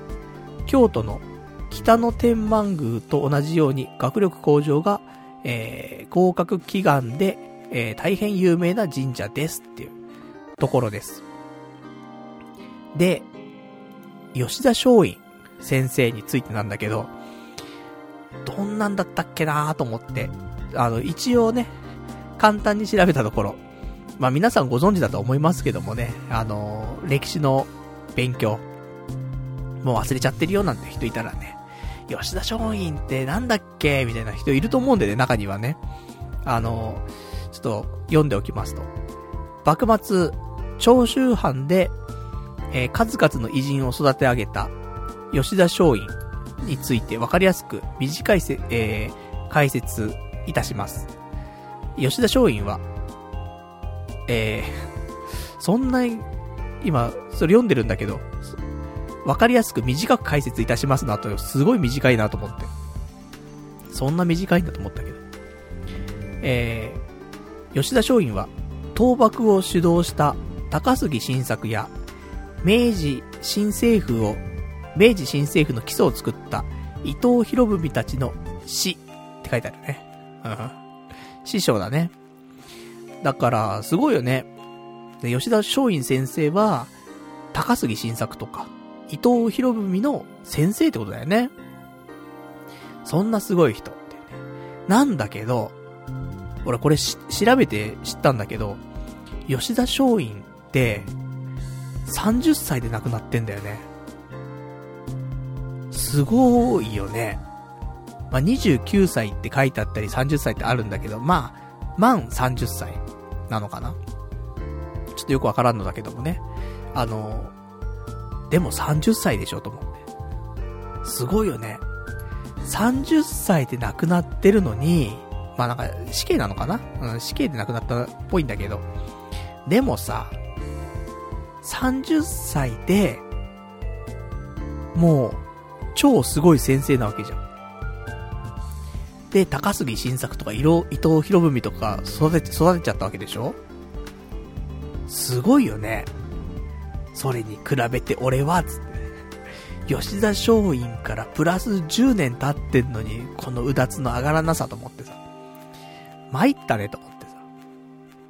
ね、だからそんなね、吉田松陰先生にね、えー、お力をお借りしたい。そんなわけで私、勝ち守りもね、ちゃんとゲットしておりますからね。まあ、そんな感じで、えー、ちなみに、松陰神社に関しましてはですね、御朱印と一緒に、えー、しおりがもらえまして。このしおりもね、ヒノキでできたしおりなんだよね。薄いヒノキでできたしおりなんだけど。で、吉田松陰先生のね、なんか言葉とかも書いてあったりとかするんだけど。まあ、そんなんでね、えー、ちょっとよろしいですよ。うん。意外と、まあ、ちょっと場所がね、場所なんで、ちょっと行きづらいなって思うところあるけど、結構、いい神社だったな。うん。って思うわ。そんな感じでございました。で、えー、で、そこから家帰って競馬をすると万馬券っていうね。もうどんだけ勝ちのパワーをね、あの、いただいてきたんでしょうかっていうぐらいだからね。結局だってこの日、5軒回ってるからね、神社。ね、東郷神社、鳩の森、八幡神社、ね、花園神社、金能、八幡宮、松陰神社とね、もう、5個パワーもらってるやそりゃ万馬券も当たりますわ、本当にね。全然そんな、なんていうの？あの、今日神社5個も回って、勝ち守りもいっぱい買って、御朱印もすごいして、パワー溜まってるから絶対当たるぞって、全くなかったからね。あの、そういうのは無欲だったかもしんないね。もう本当に、全然、その感覚なかったね。うん。そういう時の方がね、勝てるのかもしれませんね。まあ、そんな感じ。で、えー、今日ですよ。今日仕事終わってから、もう一軒だけ回りたいと思って。で、えー、駒込にあります、東京駒込妙義神社っていうところがあって。で、ここでも勝ち守りがあると。いうことで、ちょっとここもなんとかね、ラジオ前にもう一個だけ言っときたいと思って。で、行きまして。で、こちらはですね、えー、まあ、駒込駅山手線の駒込駅から歩いて行ける距離でしたね。で、あの、去年の8月に、その新しく、ちょっと今、改装してるらしくてね。で、あの、結構なね、部分がまだ工事中なんだよね。で、去年の8月からちょっと、新しくし始めてって、で、全部完成するのは、来年の8月らしい。だから2022年の8月に全部が完成するっぽいんだけど、完成したら結構、なんか森とかもできるのかな？とかなんとか言ってたので。ね、ちょっとお話ししてしまいました、私もね。うん、神社の人とね、ちょっとお話ししたんですけど。で、そんなんで、ね、えー、勝ち守りもここは売っておりまして、勝ち守りが500円。御朱印も500円というところでございました。意外と知らなかったね。俺、駒込とか、たまにね、昔行ってたけども、駒込のそんな駅前にね、神社があるなんてちょっと知らなくて。で、しかも勝負運のね、ある、その勝ち守りのね、売っている神社だからさ、そんなあったんだ、と思って。ね、まあちょっとそういうのもね、いろいろと、まあ知らないね、ところも、意外とあるもんなんだなと思ってね、こうやって、まあ勝ち守りっていうのに絞ってね、今回調べてみたけども、意外とあるなと思ってね。で、そんなんで、一応あの、えー、駒込のね、妙義神社に関しましては、ご利益についてはですね、えー、勝ち運、出世開運、えー、心願成就など、っていうことでね、その祀られている神様にしてもね、大和武の御事とかって書いてありますから、なかなかね、あの、日本神話的にいいんじゃないですかっていうね。まあ、そんなところでございました。まあ、結構なね、パワースポットらしいよ。うん、勝負のね、神様とかとか、ね、書いてありますけどもね。まあ、そんなところですな。で、えー、結局、回った件数、まあ、明治神宮から数え、ね、えー、妙義神社までで、10箇所、ですね。が、えー、今回行った神社でございます。まあ、二つね、勝ち守りはない神社ではございましたけどもね、八つ勝ち守りはね、ある神社ということで、手元に、あの、勝ち守りが、いっぱいあります。は、8個の勝ち守りプラス、えー、前にね、あの、埼玉行った時に、大宮で、ね、大宮の氷川神社で、えー、いただいた勝ち守りも1個あるので、あの、今手元に9個の勝ち守りがあります。今握りしめてます。だから今日は勝ったなと思って。今日のラジオは勝ったなって思ってます。ね、こんなに握りしめてんだから、負けてるわけがねえと思ってね、やっておりますけどもね。まあでも、全部いろんな形があるね。なんか木の札っぽい、妙義神社とかはね、木の札っぽい勝ち守りなの。で、乃木神社に関しては白っぽいんだけど、なんか裏にね、願い事とかね、使命とか書けるところがあったりとか。あと、吉田松陰のね、えー、松陰神社に関してはね、多分この勝ちっていうね、あの、漢字があるんだけど、これ吉田松陰の書いた勝ちっていうのを、あの、そのままトレースしてるっていう風になんか書いてあった気がします。だからなかなかね、そういうレアなんだよね。あと、金王八幡宮に関しては、まあ、勝ち守りか。ね、叶うとか書いてありますけどもね。で、あと、鳩の森八幡神社に関しましては、あの、兜が書いてあるね。やっぱ戦のね、勝利っていう感じかな。で、あと、神田明神に関しては、これはね、あの、なんか、薄いやつ。普通のなんかザお守りって感じじゃなくて、あの、薄く紙でできたね、やつで中に木のなんかが入ってるな、みたいな感じで、まあ財布とかにも入れておけるっていうね、レベルの薄さ。で、あと、東郷神社に関しては、勝ち守りって書いたんだけど、あの、東郷神社のマークみたいなのあんだよね。旗のマークみたいな。それが書いてある。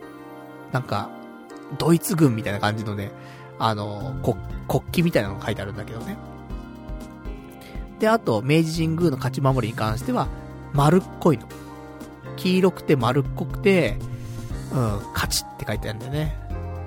これが本当に一番私はね、なんかパワーあるなと思ってて。あと、大宮の氷川神社に関してはね、勝ち守りに関しては勝ち守りって書いてあるんだけど、あの、やっぱアルディージャ。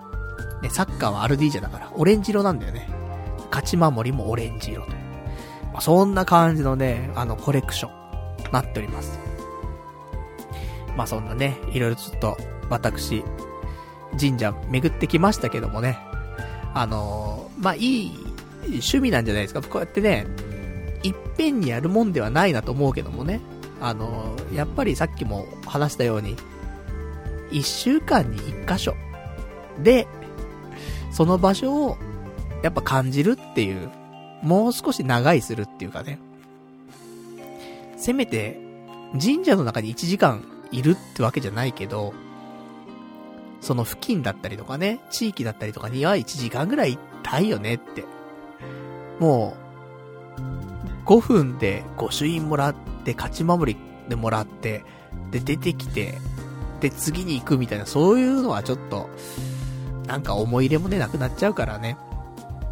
でもまた行こうかなってね、あの、バタバタしちゃったから、改めてね、一箇所一箇所、またゆっくり回るっていうのもね、いいかななんて思ってるんで、まあそういう意味では、ちょっと、まあ、ちょっとロケをしましたみたいな。ね。ロケハンしたので、これから本番ですみたいなね、感じかなとも思うんですけど。で、あともう一箇所ね、あ、ちょっと気になってるところがあって。これは、あの、普通に、あのー、来週とかね、行こうかなと思ってますけど。上野にある、上野の公園あるんで、上野公園。あん中にあるんだけど、多分。上野東照宮ってあるんだよね。日光東照宮とか聞くけど、上野も東照宮あるということでね、多分有名だと思うんだけど。そこも勝ち守りがあるらしいのよ。だから、まあ、勝ち守りで言ったら、ここでまあ、ほぼほぼコンプリートなんじゃないかなって思ってるんで、この上の東照宮ね、えー、今度行きたいなと思っておりますよ、という。まあ、そんな感じでございましょうか。ね。まあ、ちょっと、こういうのも、たまにはね、いいんじゃないかな、って思います。えー、じゃあ、一個ね、えー、お便りいただいてますから読んでいきましょうか。お便り、ラジオネーム、どうも僕ですさん。えー、こんばんはパルさん、どうも僕です。御朱印を集めながら、御朱印女子を探す裏設定には感心しました。神社での出会いは運命的な何かを理由に、アラサー女子にターゲットを絞ったギャンブルと同率、えー、両立、さすがです。良い出会いがパルサに訪れますようにお祈り申し上げますというね、お便りいただきました。ありがとうございます。いやー、実際、いや、ないよ。ないけども、あのー、その六本木のね、出雲大社東京分子行った時、女性が一人で、あの、参拝してたんだよね。で、やっぱり縁結びっぽい感じすごいするのよ。なんか縁結びのお守りっぽいの買ってるし、おみくじとか引いてるのよ、一人で。ワンチャン、ないな。ワンチャンない。ないから、まあ、いいんだけど、でもね、何がきっかけになるかわかんないからね。ないか。うん、ないな。うん、いいわ。そんな、ちょっと、ね、期待はしないでおきますけども、うん、でもまあまあそういうね、出会いもなんかあるかもしんないからね。ちょっとしたことでね。御朱印帳落としましたよ、みたいな。ないか。な、ないな。うん、まあまあそういうのもね、と期待し、しない方がいいもんね。うん。しないで起きることもあるし。で、でもそういうのが起きたらさ、勝つよ。勝ち守りいっぱいあんだから、うちに。もう勝つために今生きてますからね。人生勝たずしてね、どうするんだって話だから。勝つよ、こっからね。こっから勝てんの ?40 になってなんかもう、ふわふわしてるけど、こっから勝てんのかな？大丈夫。スタートラインにことじゃ立つからね。で、勝ちます。もうどんだけ神社回ったんだって話だからね。もうパワー溜まりまくってっから。まだもう爆心するだけですからね。まあ、そんなね、勝ち守りのお話でございますな。まあ、ちょっとよかったら皆さんも、ね、あのー、まあ、こんなご時世なんでね、あんまり出歩けないなんてあるかもしんないけど、まあ、屋内でね、人がいっぱいいるところに行くっていうんではなくて、屋外で、ね、人がまばらなところでソーシャルディスタンスを保ってね。で、えー、こうやって、そんな並んでないから、本当に。あの、御朱印とかもね、ほんと並んでないよ。あの、日曜日に行ったのに、並んでないっていう状況だから。まあ、みんながね、あの、なんだろう、自粛してるってのもあるかもしれませんけどもね。まあ、屋外なんで。あと、やっぱ初詣とか、そういうレベルじゃない限り、あの、あんま混まないよ、神社って。正直。明治神宮とかに至っても、まあ、土日だったらまあまあ、それなりに人いるかもしんないけど、それでも、混んでないよ。で、平日とか行ったらもうガラッガラだからね、明治神宮とかね。あのー、本当に人いないから。あんなに広いところなのに。だからほんと神社ってね、空いてる。いつ行っても空いてる大体。うん。だから一番混んでたので、松陰神社じゃない。あとは混んでないものね。だそういう意味でちょっとやっぱ松陰神社って少し特殊だなっていうのはちょっとあったね。まあ、そんなところでございましょうか。じゃあ、えー、あと今週ね、他のお話ししましょうね。他のお話なんだけど、えー、今週、ラーメン。もう食べ物の話はいいか、ね。って言うんだけどさ、先週ちょっとラーメンの話したじゃん。あの、杉田屋っていうね、横浜家系ラーメンの総本山吉村屋っていうね、ところがあるんだけど、そこからののれん分けみたいなところで、杉田屋っていうね、あの直系の家系ラーメンがあるんだけど、それ行きましたみたいな話したの。で、そんな中、この間ローソン行ったらさ、売ってんのよ。その、横浜家系ラーメン総本山、吉村屋のカップラーメンがさ、もう食べざるを得ないじゃん、もうそんなのさ、流れ的に。で、食べたの。うまいんだけど、なんかしょっぱいな、みたいな。しょ、うん、なんかしょっぱいだけの、ね、悲しいけどもね。うん、まあ、う、うまい、うまいはうまいんだけど、でもしょっぱいが強い家系ラーメンみたいな感じで。うーん、まあまあ、こんな感じなのか、やっぱりカップラーメンだからなと思って。でも、他のカップラーメン、他の家系カップラーメンってどうなんだろうと思って、で、セブンイレブンで売ってたの1個。家系ラーメン。六角屋ってところのね、ラーメン。それ食ったのよ。くせえ。好きな人ごめんね。好きな人いるかもしれないけども、いや、臭くて、後入れの油が入ってんだけど、その油が臭くて、その豚骨の特有のあの油の匂いがすごくて、いや、これくせえなーと思って、もう部屋の中超臭いのよ、もう。だからさ、やっぱ食べ物って、美味しい匂いじゃないとほんとダメだよと思って。だって、ねえ、その油が跳ねて服についちゃった時にはもう地獄だからね、本当に。うんこの匂いしかしねえんだから、そんなのさ。だからなぁと思って。う、うん、でも匂いでな。匂いでちょっとやっぱり食欲がなくなってしまうというのはあるので、その六角屋のラーメンに関してはちょっときつかったなっていうところで、そう考えると吉村屋のね、カップラーメンはもう随分美味しかったなっていう、ま、評価にはなってしまうんだけど。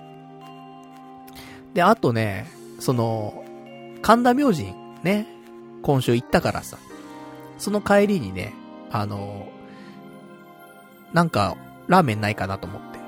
そしたら、秋葉原の駅前に、武将屋っていう家系ラーメンの店があって、結構評価高くてさ、ちょっと行ってみようと思って。で、行って、中盛り頼んだんだけど、中盛りの量がめちゃめちゃ多いね。大盛り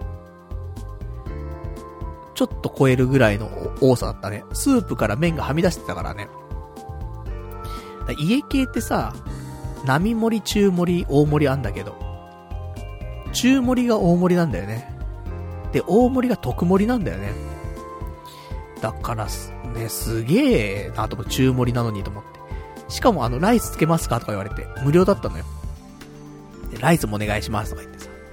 麺、ね、ドカ盛り。ライスドカ盛りでね、こんな炭水化物取っていいのかと思って。まあ、そんなね、えー、ところで、武将屋。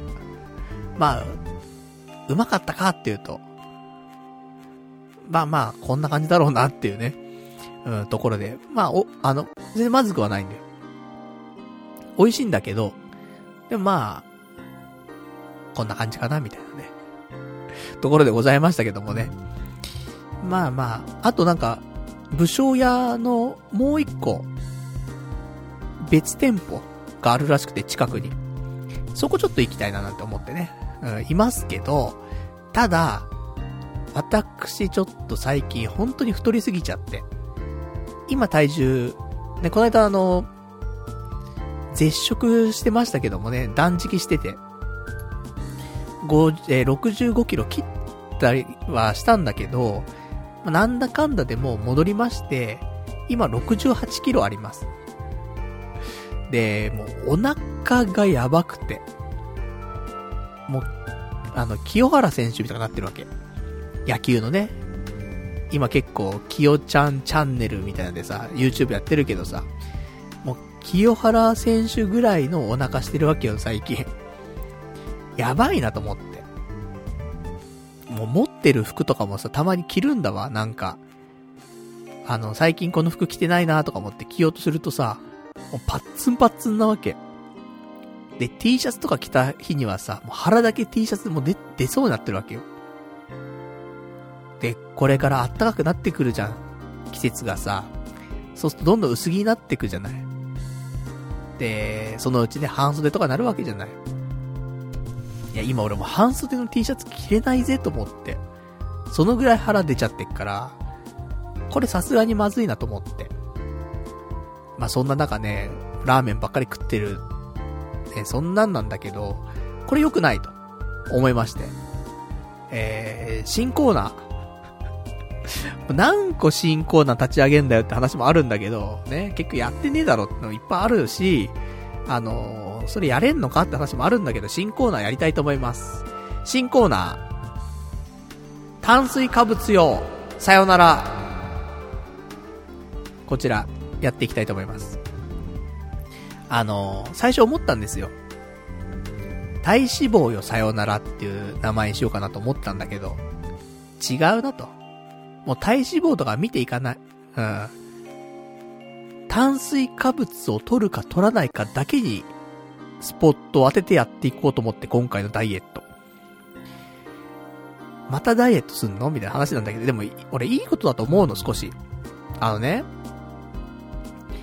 ダイエットすらしようとしないのが俺は一番悪だと思ってて。諦めちゃってもういいよ、太ってるんだし。ダイエットしてもしょうがないよ。ってなっちゃうのは俺は良くないと思ってて。太ってても、痩せなきゃとか、ダイエットしなきゃと思って、ダイエットに挑戦して、で、少し痩せるんだけど、また挫折してでも、もうそれでも、意識があるってことは、いいと思うの。開き直ってなくて。だから、俺は証拠りもなく、またダイエットっていうことをやるんだけど、でも今回は、もう炭水化物を極力取らないようにしようと思って。あの、炭水化物を全く取らないって良くないよっていう話はあるんだけど、正直、全く取らないように生活したとしても、炭水化物って入ってくると思うんだよね。生活の中に。どうしても。なんか食べてれば。だから、炭水化物取らないっていう意識で生きる。だからもう、ご飯、麺、パン、食べない。って決めました。なので、えー、明日から 明日から当分、まあもちろん、あの、友達とね、あったりとかしてラーメン行こうぜとかなったら食べるよ。そこまでしちゃうと、あの、もう面白くなくなっちゃうから、人生面白くなくなっちゃうから、あれなんだけど、もう、今まで一人の時でも、ラーメン食って、ね、チャーハン食って、みたいなさ。そんなんじゃん。ね、調理パン食って、みたいな感じだったわけじゃん。だからそこは、あのー、本当に、極力食べないようにして、で、その、友達と会ったりとかして、ラーメン行こうとかね、そのうちあると思う。もしかしたらね、みんなで今度吉村屋行こうぜとかあるかもしんないじゃん。その時は行きますよ。でも、週に1回の炭水化物ですよ。それは。だから、よしとしましょう。ね。なので、まあ、そんな無理してもしょうがないんでね。ただ、毎日ラーメンとか、毎日チャーハンとか、そういうのはもうダメだから。そんなわけで、えー、やっていきます。ね、えー、今日の体重が68キロでございました。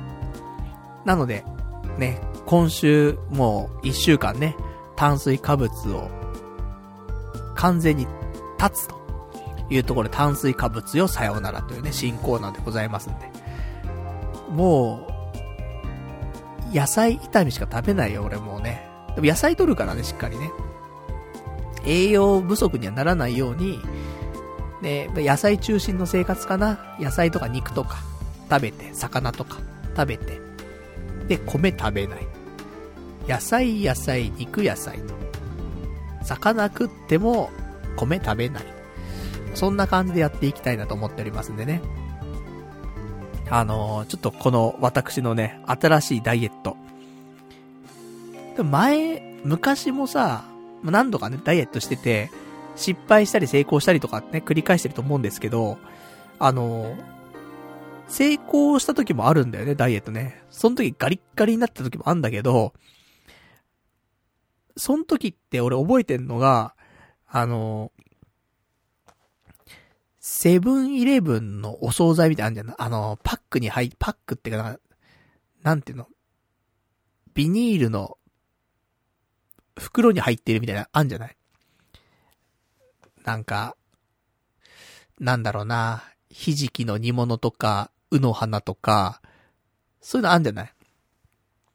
あれを多分3袋食ってたね、多分。米とか食べずに、そのセブンイレブンのお惣菜のそのパックのやつを3袋を晩ご飯に食べてたのよ。それ以外食ってなかったの確かね。それは痩せるんだよね。ゴリッゴリ痩せてたもんね。で、たまにね、マラソンしたりとかしてさ。やってたので、それは落ちるんだけど。でもまあ、そのぐらいの勢いで行きたいよね。とは思ってます。まあ、助走期間は必要なのかなとかっていうのを思ったりするけど、準備期間というかね。でも、まあ、何の準備しないでね、あの、断食とかもしちゃうような人間なんで、まあ、急にご飯食べなくても、お米食べなくても、いいのかなと思って。だちょっと野菜中心で、野菜、肉、魚。まあ、そんなんでね、ちょっとやっていきたいと思いますからね。さすがにやばいんだよ。あこの腹は。腹以外は、許容範囲なのよ、正直。別にいいかなっていうところなんだけど。ちょっと太ったかなぐらいのね、感じなんだけど。腹はやばい。うん。ね、人から言われるのはね、なんか尺に触りますよ。パルさん太ったとかさ。言われるの嫌だよ。自分で言うにはいいよ。最近太っちゃってさーとかって言うにはいいけど、ね、なんかパルさん太ったみたいな言われて。うるせえな、みたいな。なったりするんだけど、ただ、パルさんなんか腹出てねえって言われたら、それはもう何も言い返せないからね。腹は、出てるっていうね。それ何も言えねえわ、と思って。なのでね、あの、せめてイラつけるぐらいなりたいよね。パルさん腹出てるよって言われて、出てねえわって言えるぐらいなりたい。せめて。今言えないから。反発もできないぐらいね、うん、腹出ちゃってるからさ。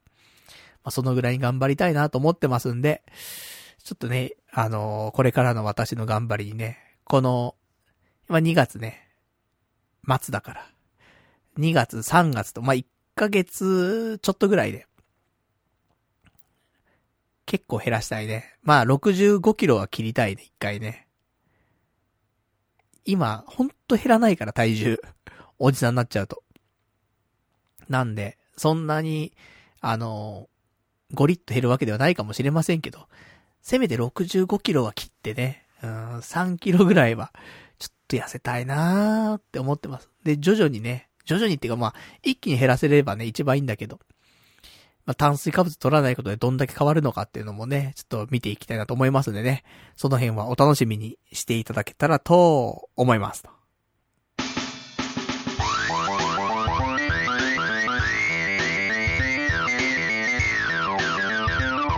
童貞ネットアットネトラジ。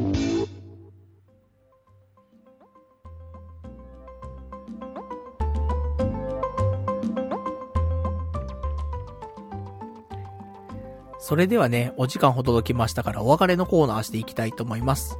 お別れのコーナーはね、今日喋れなかったこととかね、あとは、えー、読めてないお便りなんかをね、つらつらとご紹介していきたいと思いますけども、えー、いただいてますお便りを読んでいきましょうか。お便り、ラジオネーム羊ガエル水族館さん。えー、パルさん、とうとうルアーで魚釣ったのか、マジでおめでとう。これで堂々と趣味、釣りとプロフィールに出せるね。まあ読書や映画、アニメ鑑賞でもいいんだけど、えー、同志相手じゃないとなかなか話を膨らませられないんだよな。俺が釣りを始めてとうとう魚を釣るまでの体験談なら、釣りやらない人相手にも、えー、一盛り上がりできるよ。きっと。サビキで釣ったパルさんの友人もおめでとう。ルアーもサビキも奥が深いから一生遊べるぜ。特にサビキはポイントによってはマジで家食いってのが体験できるから、パルさんも釣り堀かどこかで一度は体験してみるといい。脳内麻薬が出まくるぞっていうね、お答えいただきました。ありがとうございます。いいですね。ちょっと、ね、あのー、なかなか釣れませんでしたからね。ようやく釣れたというところで。これをね、ちょっと、コツをつかんだっていうね、ことで、まあ、バシバシね、やっていきたいと思うんだけどさ。でもそれにはコンスタントにね、やっぱ釣り行かないといけないからね。行ける限り釣り行って、で、投げられるだけ投げてと。ちょっとやっていかないといけませんね。うん。これでね、またなんか、期間が空いちゃったりとかするとね、なんかあの感触というかね、釣れたみたいな。それがなくなっちゃうからね、やっぱ今まだそういうのが感触にあるうちにね、行って、また釣らないとなーってところでございますから。まあちょっと今週末、行ってきますからね。天気がね、いいといいけどね。あと、あったかいといいけどね。また天気ちょっと崩れちゃったりとかするとね、しんどかったりするんで。なんとか今日みたいな天気でね、あったかくて、ね、あと風もそんなにないみたいな。そんな、ね、ちょっと晴れた天候でね、釣りができたら最高だなと。ね、そしたらもうブリ釣ってくっから。そしたらもうさすがにね、えー、写真撮ってね、YouTube、ね、まあ、動画も撮ってね、YouTube とかアップしますからね。ブリ釣りました。でもさ、なんか夜ね、釣ることが多いわけ。まあ、この間のね、釣りだってさ、その、鈴木の子供に関しても、夜中の3時半とかに釣ってるわけよ。もうさ、そんなのさ、あの、動画とか映んないわけ、暗くて。全然。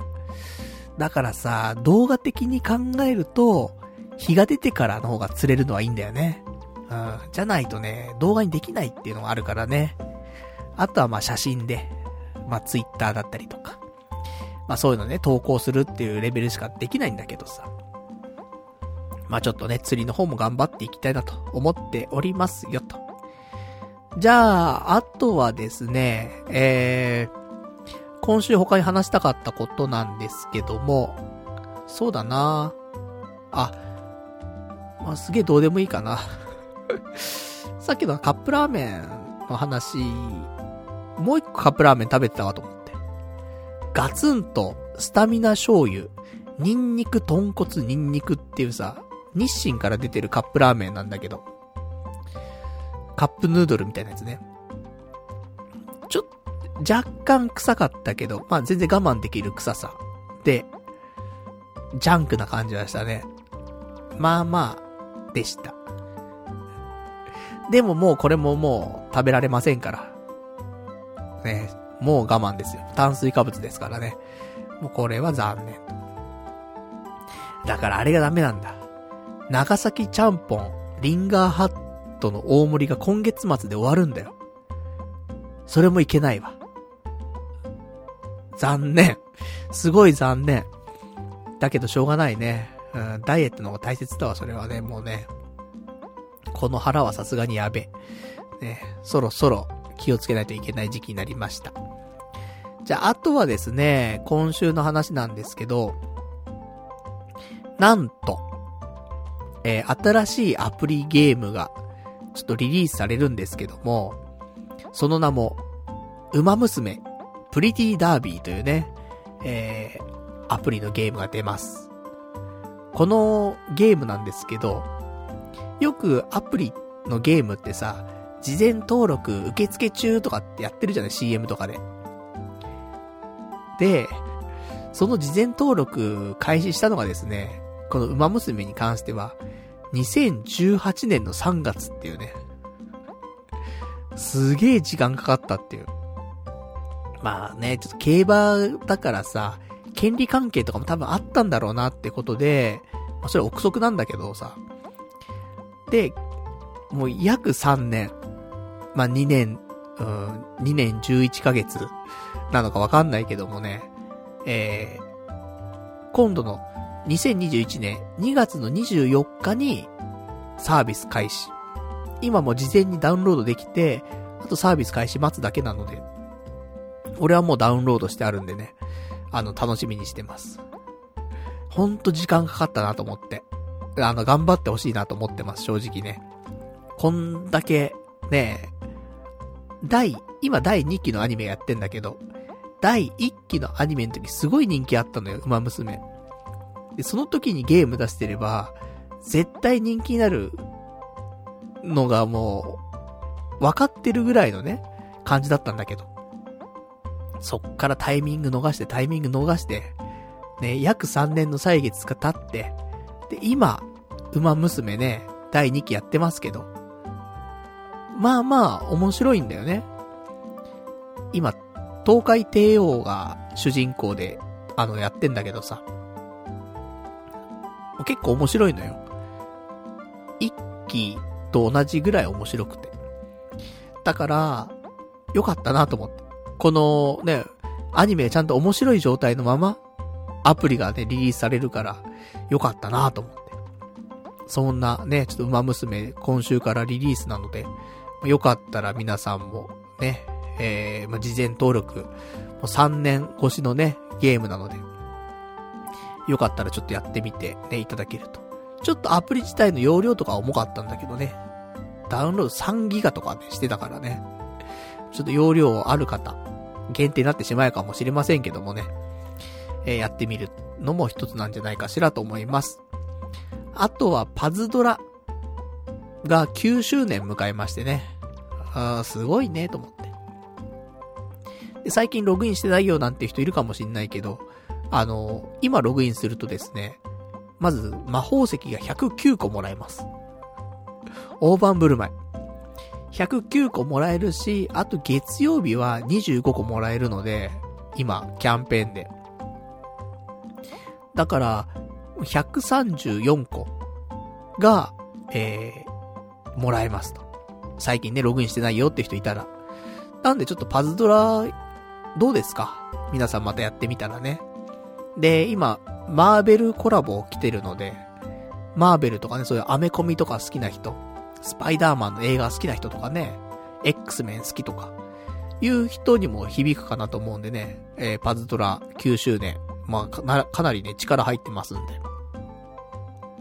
最近やってないななんていう人いたらね、またちょっと復帰するいいタイミングなんじゃないかなと思いますんでね、えー、ぜひぜひ、パズドラ、ね、やりましょう。もうパズドラが好きな人が少なすぎてさ、この童貞ネット聞いてる人。わからんよ。サイレントリスナーの中にはさ、あのー、やってるよって人多いかもしんないけど、その声を上げてくれる人の中ではさ、ほんと少なくて、パズドラやってるよって人。そんなにいないもんって思うんだけど、いないんだよなぁと思って。だからね、ちょっと皆さん、あの、よかったらパズドラね、うん、やったことないよって人も、いいタイミングだし、久しぶりだよって人もね、いいタイミングだと思うし。なかなかないって、9年も、そのトップで走り続けてるゲームってないって。今でもセールスランキングとかね、そういう、あの、売り上げ魔法石とかさ。そういうのの売り上げとかは、ほんとトップなんだから、トップクラスでね、突っ走ってるからさ。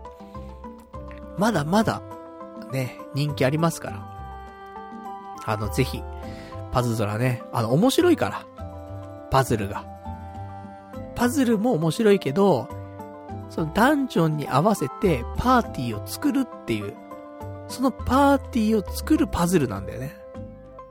で、それでダンジョン入ってダンジョンの中でもパズルをするんだよ。だから、チームを組むパズルと、で攻略するっていうパズルを組んで、実際に中に入ってパズルをするんだよね。二つのパズルが楽しめるので、パズドラは面白いぞっていう話なんでね。うん、結構、まあ難しいのもいっぱいあるけどね。もうなんか、しょ、し、素人というか初心者はちょっとついていくのが難しくなってくるぐらい今複雑になってるような気もするけどもね。でもあれなんだよ。あの、ダメージとかさ、もうこれまでカンストしてたわけよ。なんかもう、ダメージインフレしすぎちゃってさ。で、21億とかね、ダメージ出るんだけど。それがカンストなわけよ。それ以上ダメージ出なかったんだけど、今回の9周年記念で、なんと、あのー、32ビット ?2 ビットかな？合ってっかな ?32 メガバイト？ちょっとわからんけど、32で作ってたアプリを、64で作り直したらしいんだよね、パズドラ。それによってカンスト値が倍になったらしくて、43億ぐらい出るようになったんだよね、今度ね。本当に、今日からじゃん。まあ、そのぐらい気合入ってますからね。作り直すぐらい気合入ってますから。パズドラね、ちょっとみんなでやってほしいなって思ってます。あとは、えー、これも面白かったんだけど、ちょっとどうしようかな。もう時間も時間なんでね。あれなんですけど、あの、コーナー、ラジオ10年一昔のコーナーなんだけど、これ2011年の2月の20日の放送でね、114回放送だったんだけど、俺、これ久しぶりに聞いてさ、いや、面白いなと思って、パルナイトって。10年前のパルナイトって面白いなと思って、いや、今でも面白いんだよ。今でもすごく面白いんだけど、10年前も変わらず面白いなと思って。また違うね。違う感じで面白いところでさ、笑っちゃったもん。結構笑った。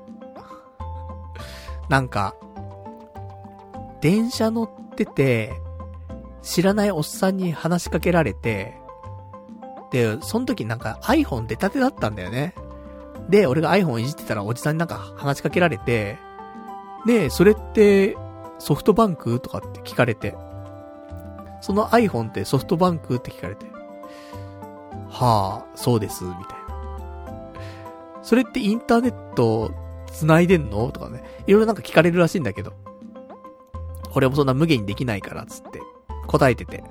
したら、その隣にいた若いそのお姉さんも iPhone 持ってたっぽくて、そのおじさんが今度その近くにいたお姉さんに声かけて、お姉さんのもそれ、その iPhone ってソフトバンクって言われて。で、俺がさ、おじさんと普通に会話しちゃってるからさ、お姉さんも、そこで会話しないと変な感じになるじゃない？無視してたりとかすると。だから、あ、私のもソフトバンクですってね、答えてたらしいんだよね。で、お姉さんはそれ、iPhone で何してんの？とかって言って、あの、ナンプレです、つって。もう面白くてさ、ナンプレやってんだと思って。いや、そこの話術よ、そこに持ってくところの話術も、素晴らしいなと思って。いやー、パルナイトやるなーと思ってさ。とかね。他にもなんかあったよ、エピソード。あのチキンナゲット。チキンマックナゲットが安かったんだって。100円だったのかな？だから、チキンマックナゲット食べたいなーつって、で、何店舗かマクドナルドを回ったんだけど、で、そんだけ100円のチキンマックナゲットの日ないから、もうどこも売り切れだったんだって。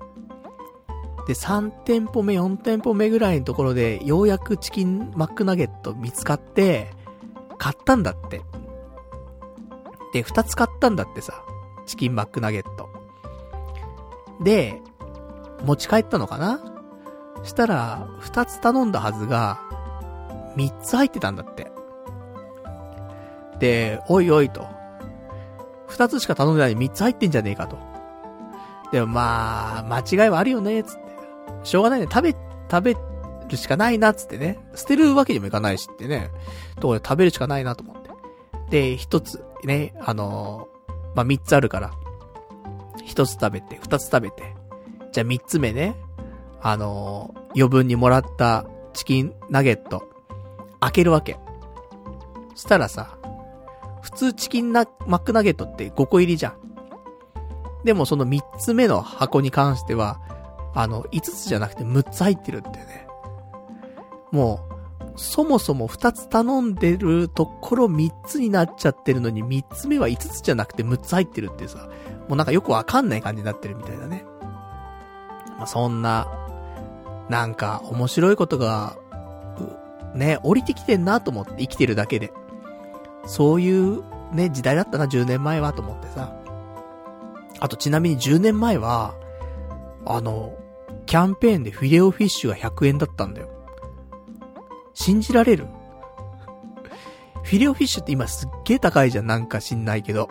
あんな、ね、フィッシュのパンなのに。それがさ、100円だったんだよね、キャンペーンで。めっちゃ食ってたもん、俺。その時、100円のフィレオフィッシュ。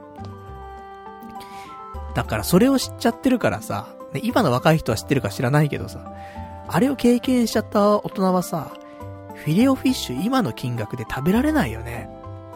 100円だったんだぜ。たまに。キャンペーンで。めっちゃ食ってたよと思って。まあ、そんなね、そんな話。とか、なんかいろいろね、あの、目白押しだったな。バレンタインの話とかもしてたな。あの、職場のおばちゃんからバレンタインね、ゴディバのバレンタインでチョコレートもらうみたいな。話しててね、お返しどうしようみたいなね。なんかそんな話してましたけどもね。なんかいろいろ言ってた。